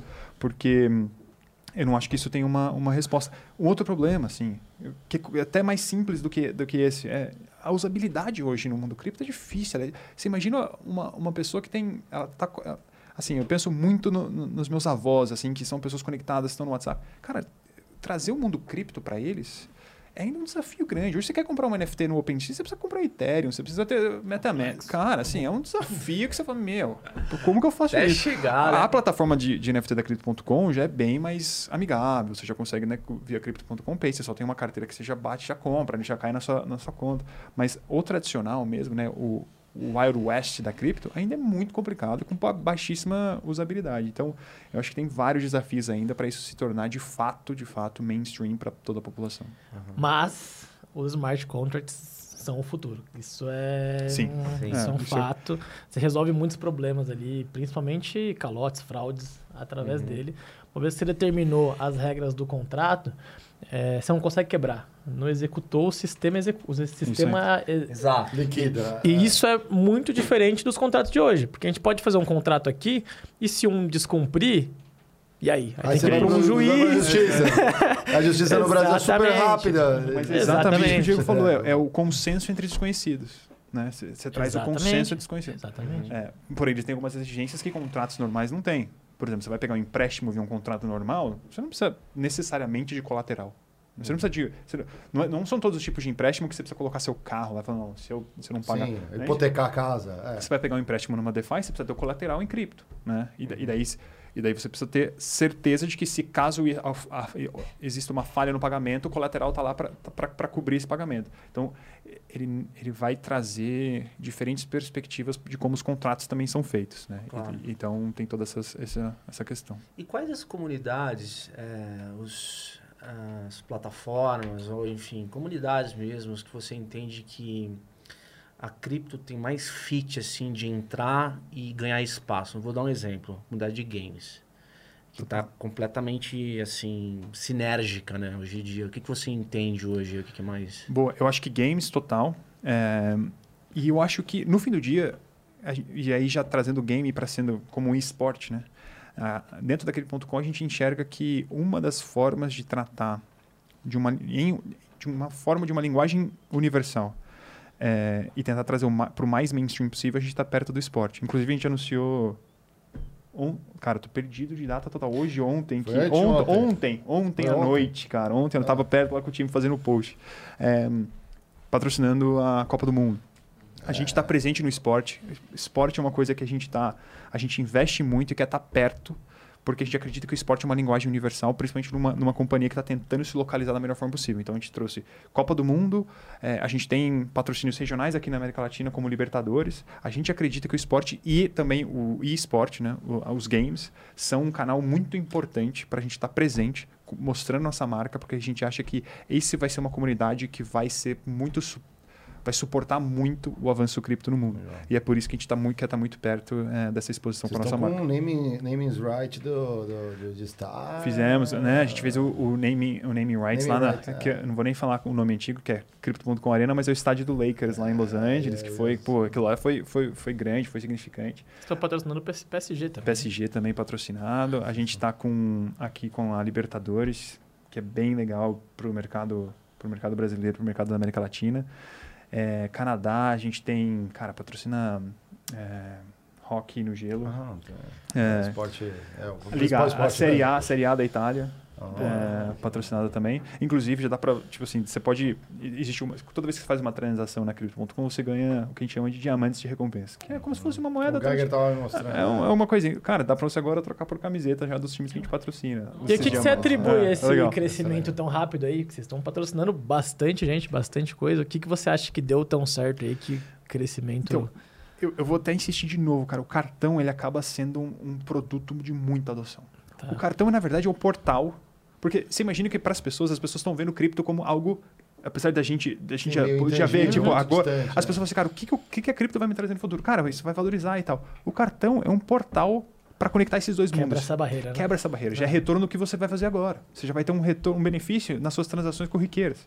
Que é o que as pessoas estão buscando. As pessoas são Claro. imediatistas. As pessoas, né, as pessoas querem Tem agora. aplicação agora, né? Então, quando você traz um cartão, ele acaba sendo um bom portal para a pessoa começar a ter um pouco mais de entendimento, um pouco mais de interesse no mundo E cripto. uma coisa, o cartão é bonito. Se você tem guita, olha, você vai ter vontade Acho de que é isso. Não é o black, não. É o Pro brasileiro isso importa, né? Pro brasileiro é É importa. Metal é pesadão, cara. É bonito mesmo. É bonito, é bonito. Pesadão. Não, a gente fez, cara, a gente fez um, a gente fez um esforço ali, né? Um cartãozinho de metal e tal, todo estiloso. Então, é, tá sendo, isso está fazendo uma adoção muito grande, o que está fazendo a empresa crescer como um todo muito, rápido. Né? Então, a gente vê uma adoção muito rápida e, e esse, esse portal que eu quero dizer que é trazer as pessoas que hoje estão preocupadas, não estão preocupadas com o futuro do cripto, elas estão preocupadas em ganhar um próximo benefício quando elas for fazer a próxima compra, ela é forçada a começar a ganhar um certo tipo de exposição devido ao cartão. Fórmula 1 vocês estão patrocinando também, Sim. né? Caramba, pô, Fórmula Cara, 1, era Aston UBS, Martin. agora é Crypto.com, É. cara. Olha essa, Então, olha essa mudança a gente aí. patrocina. Fórmula 1 globalmente e o time da Aston Martin. Você não sabia. É, Que louco, hein, cara? é, é, Vettel lá. É, É, faz parte da, da, da exposição da jornada de cada empresa para ser mais vocal e trabalhar sua marca também, que E, é e importante. e né? o da Fórmula 1 foi sensacional, porque, cara, a Fórmula 1 parece estar voltando com muita força, né? Depois daquele Sim. Dirigir para Viver do Netflix. Vocês assistem Ah, isso, não? sim, sim, Já, pô. já, já, Meu, já, já. É fantástico, eu adoro. Fantástico, Eu vejo né? todos. Eu é, também, é, nossa. é. E eu não era de Fórmula 1. Tem uns que eu não gosto, tem uns pilotos que eu não gosto. Tem, deles, eu também, Eu vou eu também. peguei um pouco de carisma ali e tal. ali. É isso. E, então, cara, assim, a gente, a gente investiu, tava começando essa, essa- esse documentário e agora esse documentário tá assim, tipo, um dos mais assistidos da Netflix, Fórmula 1 voltando com tudo. Ah, e agora a gente pegou o, o- a corrida de Miami, né, que é, vai ser inaugurada, é dentro do track da Crypto.com. É, é nosso lá também. Então, é, A cara, sede fica em Miami? a sede Latam, se quiser chamar, sim. A É, gente- Global, Latam worldwide. é... Não, global fica, nossa sede fica em Singapura. Em Singapura? Singapura. E, cara, a Crypto.com foi fundada por um brasileiro. Espetacular. Ah, é isso? não É, é. é? Chama Rafael Melo, mineiro. É, fundada por um brasileiro, cara. Pô, Ah, precisa junto golfe com, com ele aí, o Gagueiro, Diego. Aí, ó. junto com outras pessoas de outros lugares. Nosso CEO é polonês e tal. Tem, tem mais umas pessoas aí no board e tal, mas foi fundada por um brasileiro, um conterrâneo nosso. Né? cara. Sim. Cara, e, e assim, é, você, óbvio, você tem. Quanto tempo sentado na cadeira? Tem. Cara, eu tô oito meses. Oito meses? Pô, você nem fez aniversário ainda, Nem né? aniversário. Mas Eu tô aqui contando. Ele Né? também te deu um diamantes no... É, no aniversário é- é não, dois bastante- diamantes. Imagino que deve ser bastante intenso, assim. Mas, cara, eu acho que é, também tu vai ter... Vai ser bastante presente na tua vida. Não sei se você concorda. Mas a- o intercâmbio de ideias... E você vai perceber o que, cada, o que uma cultura aceita é, bem e outra não, né? Fato, Sem dúvida. né? É, a gente acaba. Na verdade, o que, que aconteceu? A gente localiza, a gente falou assim, cara, prime, o primeiro país a ter headcount dedicado de growth foi o Brasil. Foi o primeiro país. Porra. E a gente viu um- uma estratégia de growth tão eficiente que agora a gente abriu vaga no North America, né? América do Norte. A, América, a gente vai abrir uma vaga na Europa agora para tentar replicar um pouco das coisas que estão dando certo com a localização. E agora isso vai abrir um mundo, cara, da gente entender o o nível de dados que a gente vai conseguir entender, tipo assim, cara, o que, que cada região está buscando, por que, que esse produto funciona bem lá e não funciona bem aqui, como que a gente transforma esse produto para determinada localização. Acho que vai ser um mar de insights agora que a gente vai ter com, com os meus peers aí agora em outras, em outras localidades, que eu acho que vai ser muito, muito legal. Facebook a gente fazia muito isso, cara, né? Quando eu trabalhava no Face, é, a gente fazia muito essa esse intercâmbio de ideias para entender, cara, por que, que esse produto do Face vai bem lá e não vai bem aqui. Então, eu um acho lift que- and shift, né? das é isso aí. práticas, é né? isso aí. É, então, sim, cara, acho que vai ser, vai ser esse intercâmbio, vai ser muito massa, assim, a gente começar a expandir essa estratégia e Uhum. localizar mais nos produtos. E o mercado de, de competição nas exchanges, assim, você acha que está mais concentrado em North America ou, enfim, na Ásia? Mesmo na China, pelo fato de ter proibido, ainda você tem as altcoins lá super presentes, né? Sim, é, eu, eu acredito que não tenha nenhuma exchange operando na China. É, acho que, É. eu acredito que não. Não, eles querem fazer a própria... Mas é o Mas governo. já tem bastante, China. bastante chinês investindo nesse mercado. A China era o né? país que mais minerava. É, né? mineração Ah, de... tá. Aí parou, aí bloquearam. Deu algum probleminha de energia. É, agora que vê esse é, Proof of Stake, acaba que não. Ah, você ser um pouco da tecnologia, ele não, não entra mais nessa questão de ofender o meio ambiente e tudo Não, mais. ele é né? bem mais eficiente em relação à energia, total. Mais uma Acho que- curiosidade aí, o governo chinês bloqueou cripto, mas a carteira com mais bitcoins... Vamos lá. É. Mais uma curiosidade aí, a- o governo da China bloqueou cripto, mas a carteira que mais tem bitcoin é qual? A do governo chinês. Governo chinês. Vai entender. Ah, é o JP Morgan agindo. Aí, ó, Pois é. E o, e o Ah, Xi pois é. falando que é SG lá na SG, não é SG não, cara. Tá às vezes ele tem esse discurso, né? Porra, tanta de... Porque tinha umas fazendas de, de mineração de Não, Bitcoin eram na galpões China, assim era um gigantescos. Eu vi umas fotos assim, cara, que eu falava assim, eu querendo botar uns três hubzinhos, aí desisti, não dava. Uma, uma, botar umas rig aqui, né? Cadê o Geiger aí, ó? Aí a gente falou, não, essa aí não vai dar É. certo. ensurdecedor, assim, você entrava nas fa... eh, tem um vídeo em fazenda de mineração de Bitcoin na China, cara. Mas assim, umas coisas a perder de vista, mas um barulho. É, cara. Um barulho. Os brasileiros Ah, botaram um monte no Paraguai, né? Teve uma Ah, Itaipu lá, né? É. Energia barata. Inclusive, Energia saiu barata. ontem um- uma notícia lá é, na China, né? O Hum. tribunal da China lá, dizendo que a China não, não vai proibir a mineração, no entanto, ela vai contra as leis ambientais. Então, eles estão revendo aí essa... Hum, entendi. Achei um subterfúgio para proibir, né? É. Assim, é. Quer dizer, proibiram de vez e agora estão meio que... Cara, porque no final do dia. Põe placa solar aí, cara. É, sei lá, meio que né? nessa linha. Eólica. Não, mas a China é um puta hub de, de, de inovação ali. Você pega Shenzhen, né, cara? Aquela região ali, Xangai. Os caras ficarem de fora desse jogo também, porra, ninguém é burro, né? Os caras ali estão estão baixando a bola dessa galera aí que está querendo minerar até, até o infinito. Mas eu acho que em algum momento. É, é porque eu acho que o desafio do, pra China aí, total especulando, mas eu acredito que seja falta de controle, né?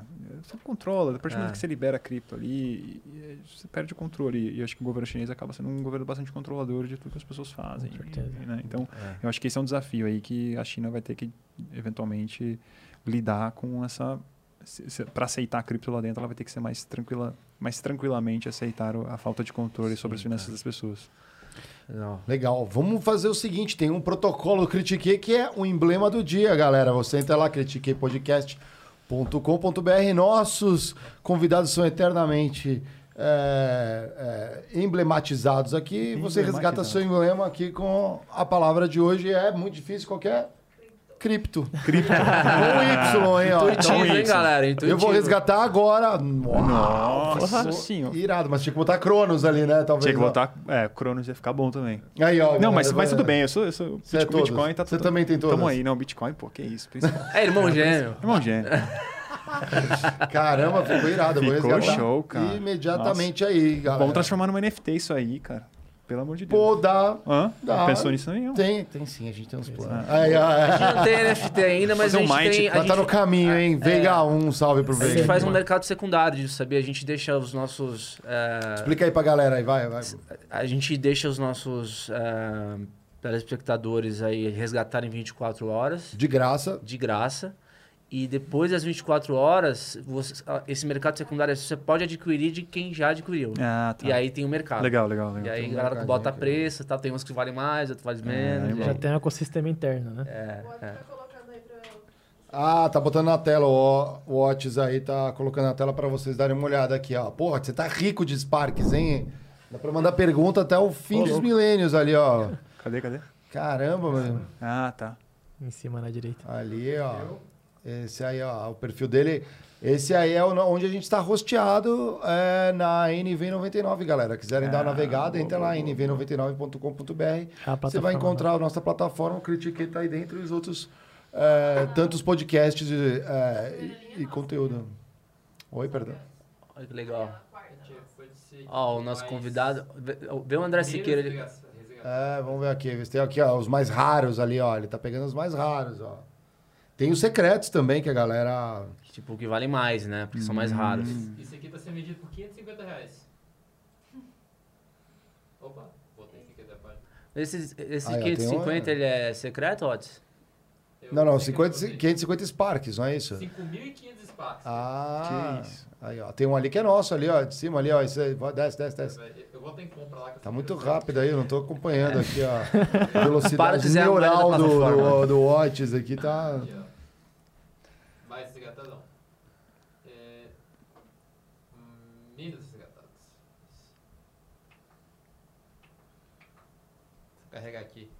Em breve tem um ranking aí que vai sair, galera. Vocês vão saber. Aqui, são os emblemas menos regaçados. Esse aqui é do do- resgatado. Esse é nosso aqui, ó. Esse era secreto, ó. Sapatênis aí, ó. É, Deixa eu uma- até é olhar aqui vocês. Se vocês tiverem de sapatênis aqui. Não, não. Nossa, é uma ofensa tão grande. Não, dessa vez você não vai se deliciar. Não, tô brifado, tô brifado. Tá brifado? Foi brifado. A Bia brifou. Pelo amor de Deus, não vem, falou. não venha de sapatão. Brincadeira. Pode, se você se sente bem usando seu sapatênis, seja feliz. Mas, Tá errado. mas meus pêsames. É, eu já deixei essa vida pra trás ali, ó. Aqui é do nosso programa. Foram 106 resgatados e o último foi vendido a 585 Sparks, é 58 reais. Pô, cara, eu tenho esse daí. eu- E aí, será que eu solto aqui? Mas o meu vale mais. Aí é de host do Critique, ó. A raridade ali, quanto menor o número, mais rara ela é. Exatamente. É mais Por rara. exemplo, É. eu, tenho- eu tô É, num é. ranking aqui que eu resgato os emblemas também. Aí, ó, meu ele- perfil vai carregar. Isso é legal. O ranking aí do, da galera que resgata. É, você vai, você vai gamificando Animal, né? e aí você recebe recompensa. aí ah, é, o assim Barramute que ali. Ó, pô, o Barramute é famoso. Ele entra aqui na live aqui pra resgatar eu também. resgatei 237 emblemas, deu uma pausinha, vou voltar agora a resgatar. E olha só, aquele cara já tô resgatou, ó. ranking 1600 O Watts é um tryhard. O número 1 um resgatou 939 emblemas já. Que Esse é isso. muito fã ali, ó. Tem o Danilo Gentili Cover Ah aqui. lá. É, deve ser, deve ser. Acho que É o não é o Danilo. Danilo Gentili, mas. Danilo Gentili da, da Moca. É, Animal. Exatamente.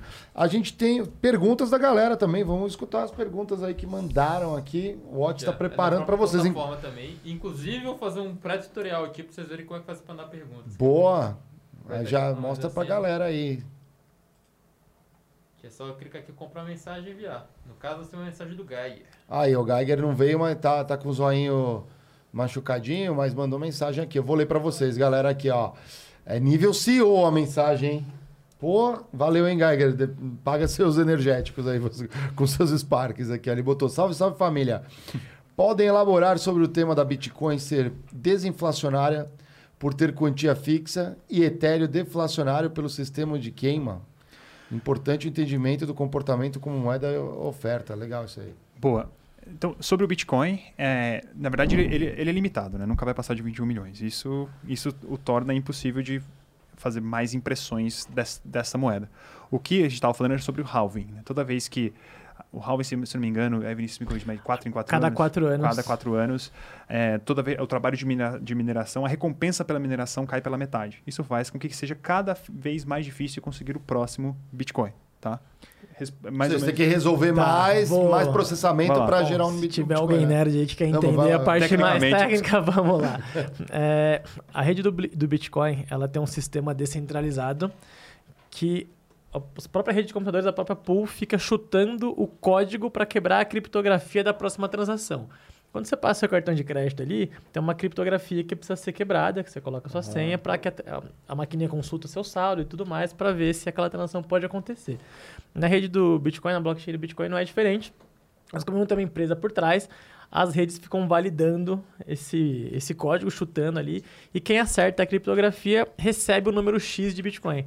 Esse número em 2008 era 50 Bitcoin por acerto, e a cada quatro anos cai pela metade. Então pensa que a cada quatro anos a recompensa por se acertar cai pela metade, então o preço dele tem que subir para que o sistema se regule. É, oferta e demanda. Né? Oferta e demanda. Além disso, a dificuldade aumenta. Por quê? A criptografia do Bitcoin é uma divisão de um sobre o número primo, sempre único. Ou seja, a cada vez que se acerta um, o próximo é muito mais difícil de acertar. Então você aumenta a dificuldade e diminui a recompensa.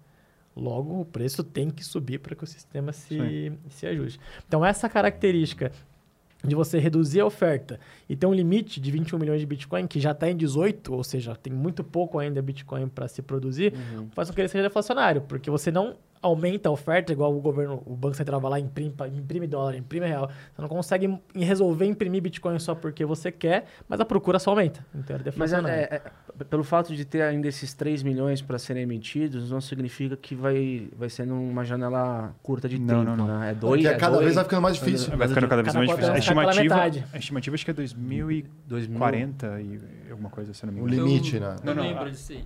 Vai acabar, eu acho que em 2106, sem zero, zero. Ah, tá bom. Eu acho Mas que é em isso aí mesmo. 2040 vai ser tipo. Isso aí. Vai ter tipo quase nada já. Vai caindo pela metade, então uma hora- zero- É, porque uma hora vai ser Se igual. fosse a nos primeiros vida. halvings, ia ser bem mais Eu rápido. vou pegar o né? dado gente já certinho tá. aqui. Boa. Ah, boa, que legal. E, da- e daí sobre o Ethereum? ah, Já. Não, mas, Já, é, vamos já o Ethereum é, é bem diferente. Inclusive, junho agora, o Ethereum vai mudar o protocolo dele, vai ficar muito mais deflacionário, talvez até mais deflacionário que o próprio Bitcoin. Eles vão queimar os Mas Ethereums, né? o, o Ethereum ele tem esse sistema de queima. Então, conforme vem um, um, um projeto que vai usar Ethereum, es- esse projeto consome aqueles Ethereums e esses Ethereums saem de, de circulação. Então, você tem cada vez menos Ethereum disponível no mercado. Em junho, a rede do Ethereum vai mudar o protocolo e vai passar a produzir menos Ethereum também. Então, vai passar a produzir 90 menos Ethereum, 90% menos Ethereum por mês. Ou seja, a oferta dele vai diminuir muito, mas o processo de queima vai continuar. Então tem uma chance aí no longo prazo do Ethereum se tornar ainda mais deflacionário. Como que é rapidinho? Qual é o processo de Bitcoin- emissão de, e- de Ethereum?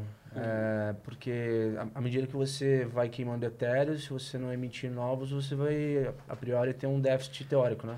É, sim, e por isso que ele é deflacionário. Porém, o Ethereum não, não tem essa limitação no até o momento, igual o Bitcoin. Isso. Você vai produzindo Ethereum conforme a rede vai, que vai tem um protocolo dele também de descriptografia, você vai produzindo Ethereum e a produção do Ethereum é bem maior do que, do que a produção de Bitcoin. Então não é um para um desse jeito. Exatamente. Não tem, e, mas para quem busca investimento, então o Ethereum não, não vai ser interessante ou vai por outro aspecto, por outro ângulo? Vai, porque a tecnologia do Bitcoin, desculpa, a tecnologia do Ethereum por trás, o que ele oferece para a sociedade é bem maior do que o Bitcoin. Os smart contracts é só uma das coisas e aí disso vem os NFTs. Cara, Sim, aí eu não é. vou ficar falando, tem São uma um monte, infinidade Isso aí.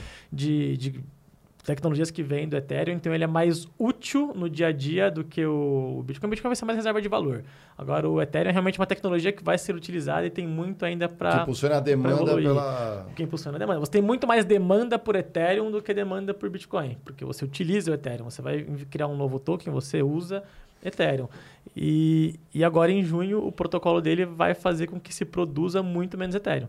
Então vai chegar uma hora que você vai precisar consumir Ethereum, só que daí vai acontecer o que ele está falando. A produção não vai ser o suficiente para o que você quer consumir. Então a chance a longo prazo de daqui a pouco o Ethereum talvez até passar o Bitcoin existe. Então, assim, isso não é uma recomendação de Sim, investimento, sim, é. mas é, até aqui é, seria impossível, porque como o Ethereum você produz muito, né? Então, realmente, ah, tem gente procurando, mas também a produção é alta, então ele não alcançaria o preço do Bitcoin, digamos assim. Mas agora que vai produzir 90% a menos, porém a utilização, a tendência é só aumentar, É só aumentar é, vai acontecer um efeito aí que ainda não aconteceu. Então, pode ser que o Ethereum aí seja uma O, o Ethereum escolha. hoje ele monopoliza essa questão dos contratos inteligentes, né? Ou, ou já tem é, um roadmap de construção de novas, novas redes aí para, digamos, complementar ou, ou competir com, não sei se competir nesse caso é um termo correto, mas para ser uma alternativa ao Ethereum. Em que sentido? Sim, sim. Ah, acho que ele está falando tipo Solana, Ah, Avalanche. sim. Sim, sim. Ethereum é a principal.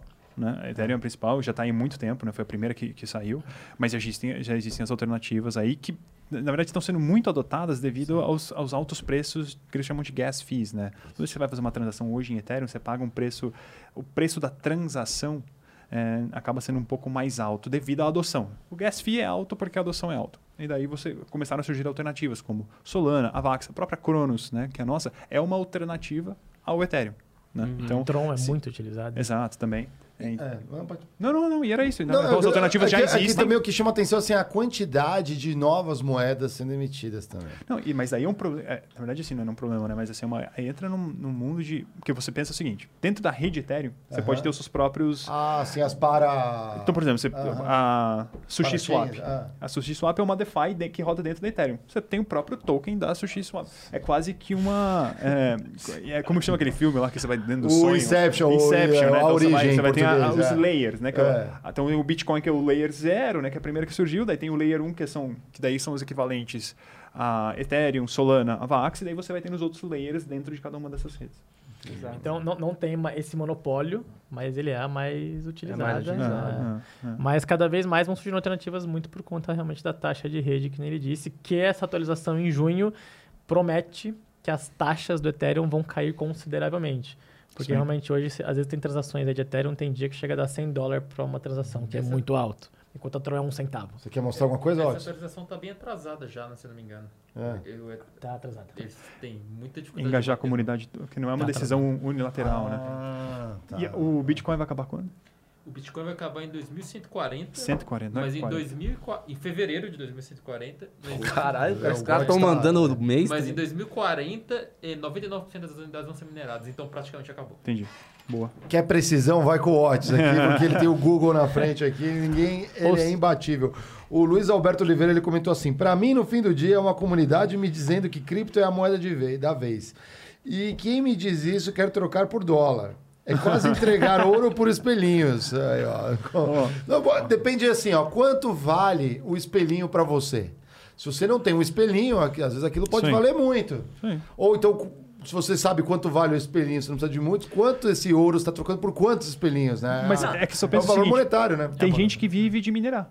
Existem Ah, as é, mineradoras. Essas mineradoras, para elas se manterem, o que elas precisam fazer? Vender. É, Então, é o único jeito. não, então, existe um mercado que vai ter que sempre existir para manter ele, sobre, ele vivendo. É, mas, ah, de novo, acho que só respondendo, de novo, o mais importante não é o preço que está hoje, o preço que está amanhã, o preço que vai estar no mês que vem. A adoção, É a utilidade, né? a utilidade da tecnologia. E eu acho que isso é o principal. Né? Quando você pensa que essa. é uma- De novo, essa é a tecnologia que está sendo mais rápida adotada pela humanidade. Então, acho que isso sozinho já é, um, é, um- é algo muito relevante. Acho que é legal olhar a evolução do dinheiro, né? Lá atrás era escambo. Então você trocava um produto por outro realmente por utilidade. Depois você veio pro sal e aí foi pro ouro e aí Trigo, veio passou, é, o e aí veio o dólar. Então lá atrás você trocava o dólar com ouro por um para um. Hoje com o dólar você compra o quê de ouro? Nada. É, e a gente está voltando para. eu acho que essa é a oportunidade de a gente deixar de confiar em pessoas e voltar a confiar em coisas. Né? Que a gente confiava em coisas para definir o que era valor. Sim, o dinheiro Nossa. é só a troca, né? O dinheiro é só troca. Porque se você tivesse. Se você souber. Nossa, por que, que você guarda dinheiro ponto, no cara, banco, né? que Você trouxe aí. Por que, que você guarda dinheiro no banco? Porque você acredita que eventualmente quando você for precisar ele vai estar valendo a mesma- mais ou menos a mesma coisa do que o momento que você colocou ele lá. É, mas a gente tem que confiar que o governo vai permitir que aquele valor que né, o Vinícius falou, cara, existe meta de inflação, cara. Existe meta de fazer com que o seu dinheiro perca valor. Exatamente. Não tem que coisa mais bizarra do Só que no isso. Japão é o contrário, né? Se ele não torra, é, de- é É. deflação, né? Não, é. Então, assim, ele, ele, ele, ele penaliza o poupador e, e ele beneficia os devedores, né? Porque você deve hoje 100, né? Com a inflação, esse 100 daqui a pouco vai valer bem menos. Então, cara, é, assim, é uma, é uma política Não, mas é- perversa. Eu acho que é, uma, é um, é um, problema, incentivo. é um problema cognitivo ainda, às vezes, de não entender os conceitos. Por quê? É. É, é a mesma coisa que se aqui a gente estivesse advogando em torno de um agente econômico que todo santo ano tira poder de, de, de compra do meu, do, que- do meu salário, do, do que eu ganho. E a impressão de dinheiro é sempre mais fácil do que você cobrar mais impostos das pessoas. Ah, eu adoro, porque o governo também ganha com a impressão que é a senhoriagem, né? É, é um imposto. é, e assim, cara, se você, assim, por que, que dinheiro é impresso? Para pagar as dívidas do governo? Nos Estados Unidos, muitas vezes, para alimentar, para manter aquele, aquele gasto com armamento, com guerras. Se a gente fosse, se fosse cobrar imposto das pessoas, as pessoas provavelmente brigariam um pouco mais para muitos dos gastos do governo. Mas como Exato. às vezes você consegue fazer via impressão de dinheiro, ele é um imposto velado, ele é um imposto que vai vir Exato. no longo prazo. e no mais pobre, né? E no E mais no mais pobre. pobre. E no Sempre mais no mais pobre, porque no nosso sistema tributário é uma vergonha, né? É, é- é progressivo, né? Então, é, per- percentualmente está no, no, no- na- no salário que o cara ganha ali, a taxa, O imposto né? no produto é muito alto, né? Exatamente. Do que menor que na renda. Mas então, ainda assim, é, de novo, né? Eu acho que a gente está revendo a oportunidade, estamos ne- perto, né? Não perto, mas a gente está brincando de novo com voltar a confiar em coisas e não em pessoas. Que eu acho que isso que é, isso pode ser uma coisa muito relevante aí para a gente ter nossa noção de valor. Legal, cara. E o ah, pipeline para esse ano aí, você tem, ah, você tem alguma meta aí para pelo menos fazer, eh, tipo, consolidar a marca no Brasil? Como é que vocês Cara, estão se a movendo? gente, de novo, né? Nossa adoção tá muito, tá muito forte. Logo a gente vai poder dividir um pouco mais aí do- do- dos nossos números aí, até porque isso, né, quando o brasileiro vê que tem mais brasileiro fazendo, ele fala, porra, então isso Ah, deve ser é, bom, né? Criar aquela, é. ah, mostrar para as pessoas, pô, tem uma galera já aqui dentro, né? A gente quer, a Uhum. gente quer trabalhar esse- esses dados mais para frente, mas Cara, pa- particularmente, eu fiquei muito feliz hoje do, do anúncio que a gente fez de trazer, não a Copa do Mundo, mas a, de trazer a- o programa de proteção de contas para o Brasil. É, que, tipo, cara, 250 mil dólares aí protegidos contra qualquer tipo de cyberataque que você pode ter especificamente direto na sua conta. Então, cara, a gente. a gente eu tô aqui brigando pelos brasileiros dentro de uma empresa global. Acho, acho que esse é um pouco do meu trabalho também de growth, aqui representando o Brasil. Então, eu tô muito feliz aí com a resposta que a gente está tendo do, do, do- do nosso time global.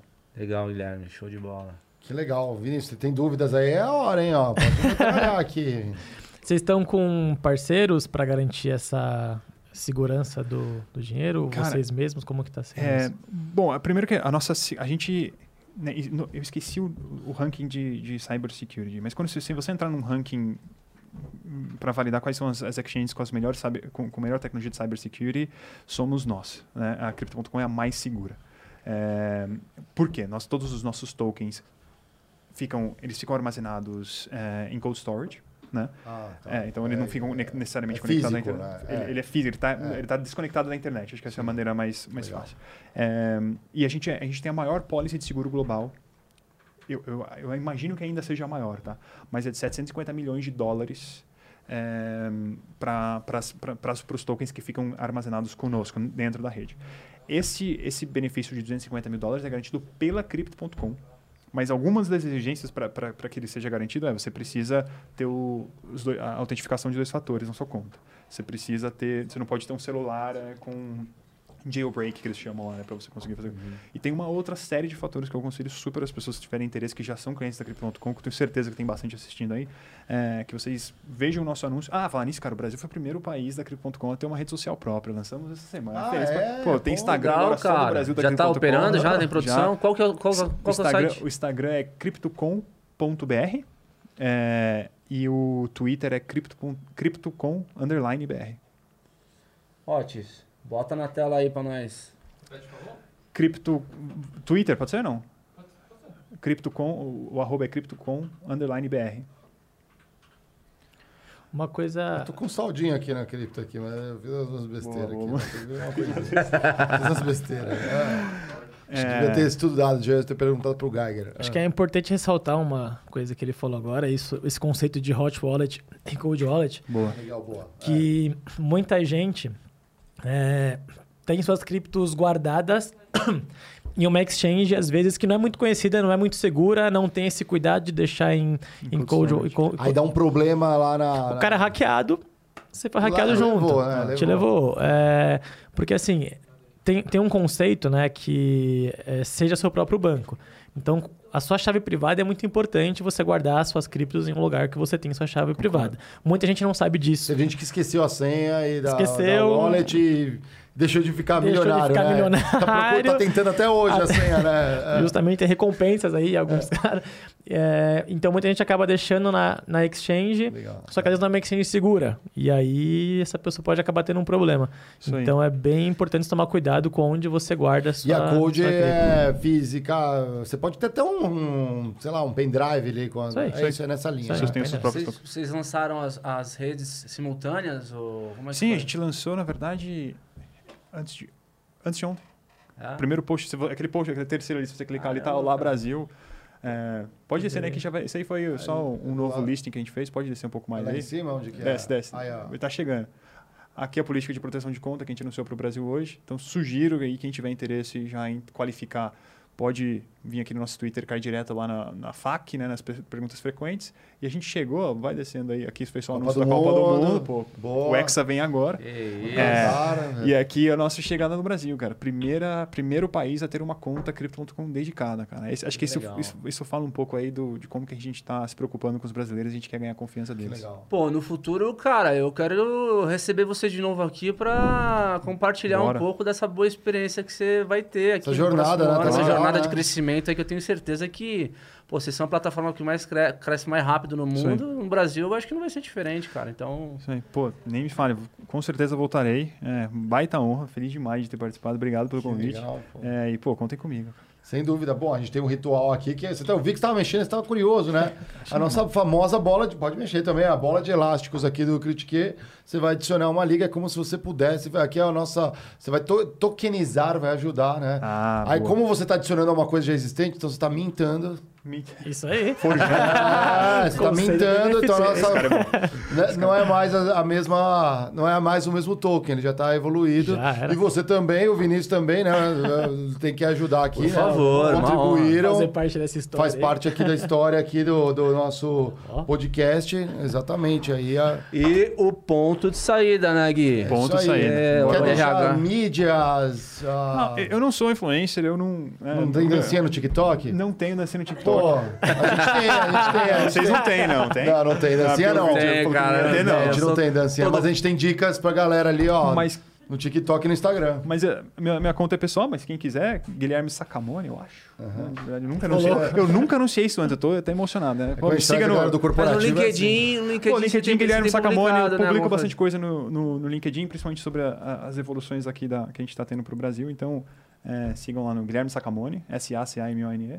É, e tô à disposição. Tipo, quem quiser testar e mandar uma mensagem aí da Crypto.com, tô, tô à disposição, pode falar comigo lá que eu passo o feedback diretamente para nossa equipe. Legal, muito obrigado. Marião, só isso? É isso aí, por favor, ali, ó, batendo o ponto de saída. Galera, vocês já sabem agora no próximo programa. Deixa ele bater o ponto ali, ó, senão. É, tem auditoria. Amanhã, hein, galera? A- Perdão? O- Ah, querendo correr pra falar de metaverso aqui, cara. Com uma novidade, hein? Ah, Você sabe. com o Critique Verso. Ele, ele Galera, não...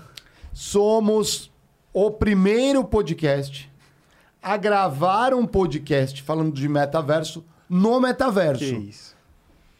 No Com mundo, certeza. no universo. Eu posso, No eu metaverso. posso comprovar porque aí. eu fiz um avatar e eu sentei na cadeira da mesa virtual lá, cara. Você tava junto ali, eu não tava, eu não participei, galera, vocês vão ver, hein, ó. E os membros E os também. membros Irado. também, tá? Imperdível, cola aqui, quem, ó, assim, surreal. Vi que o Matuto programador tá aqui assistindo a gente, aqui, aqui, ó, mostra tá o bonezinho aí, ó.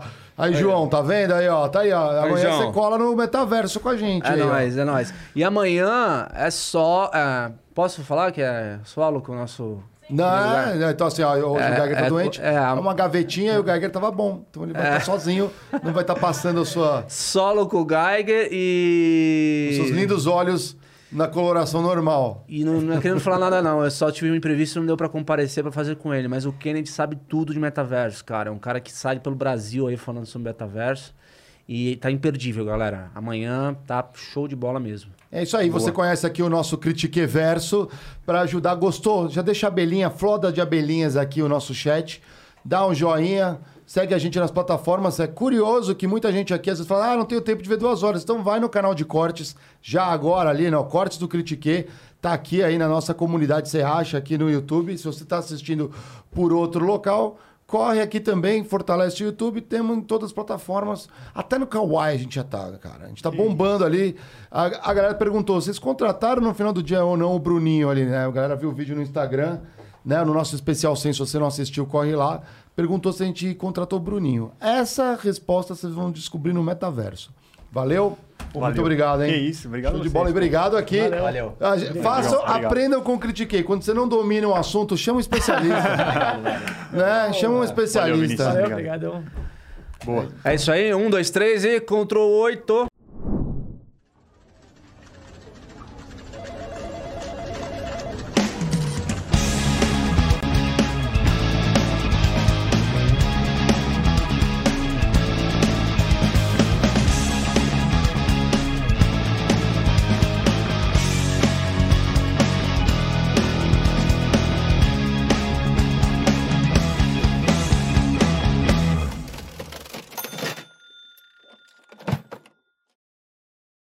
My brother in law died suddenly, and now my sister and her kids have to sell their home.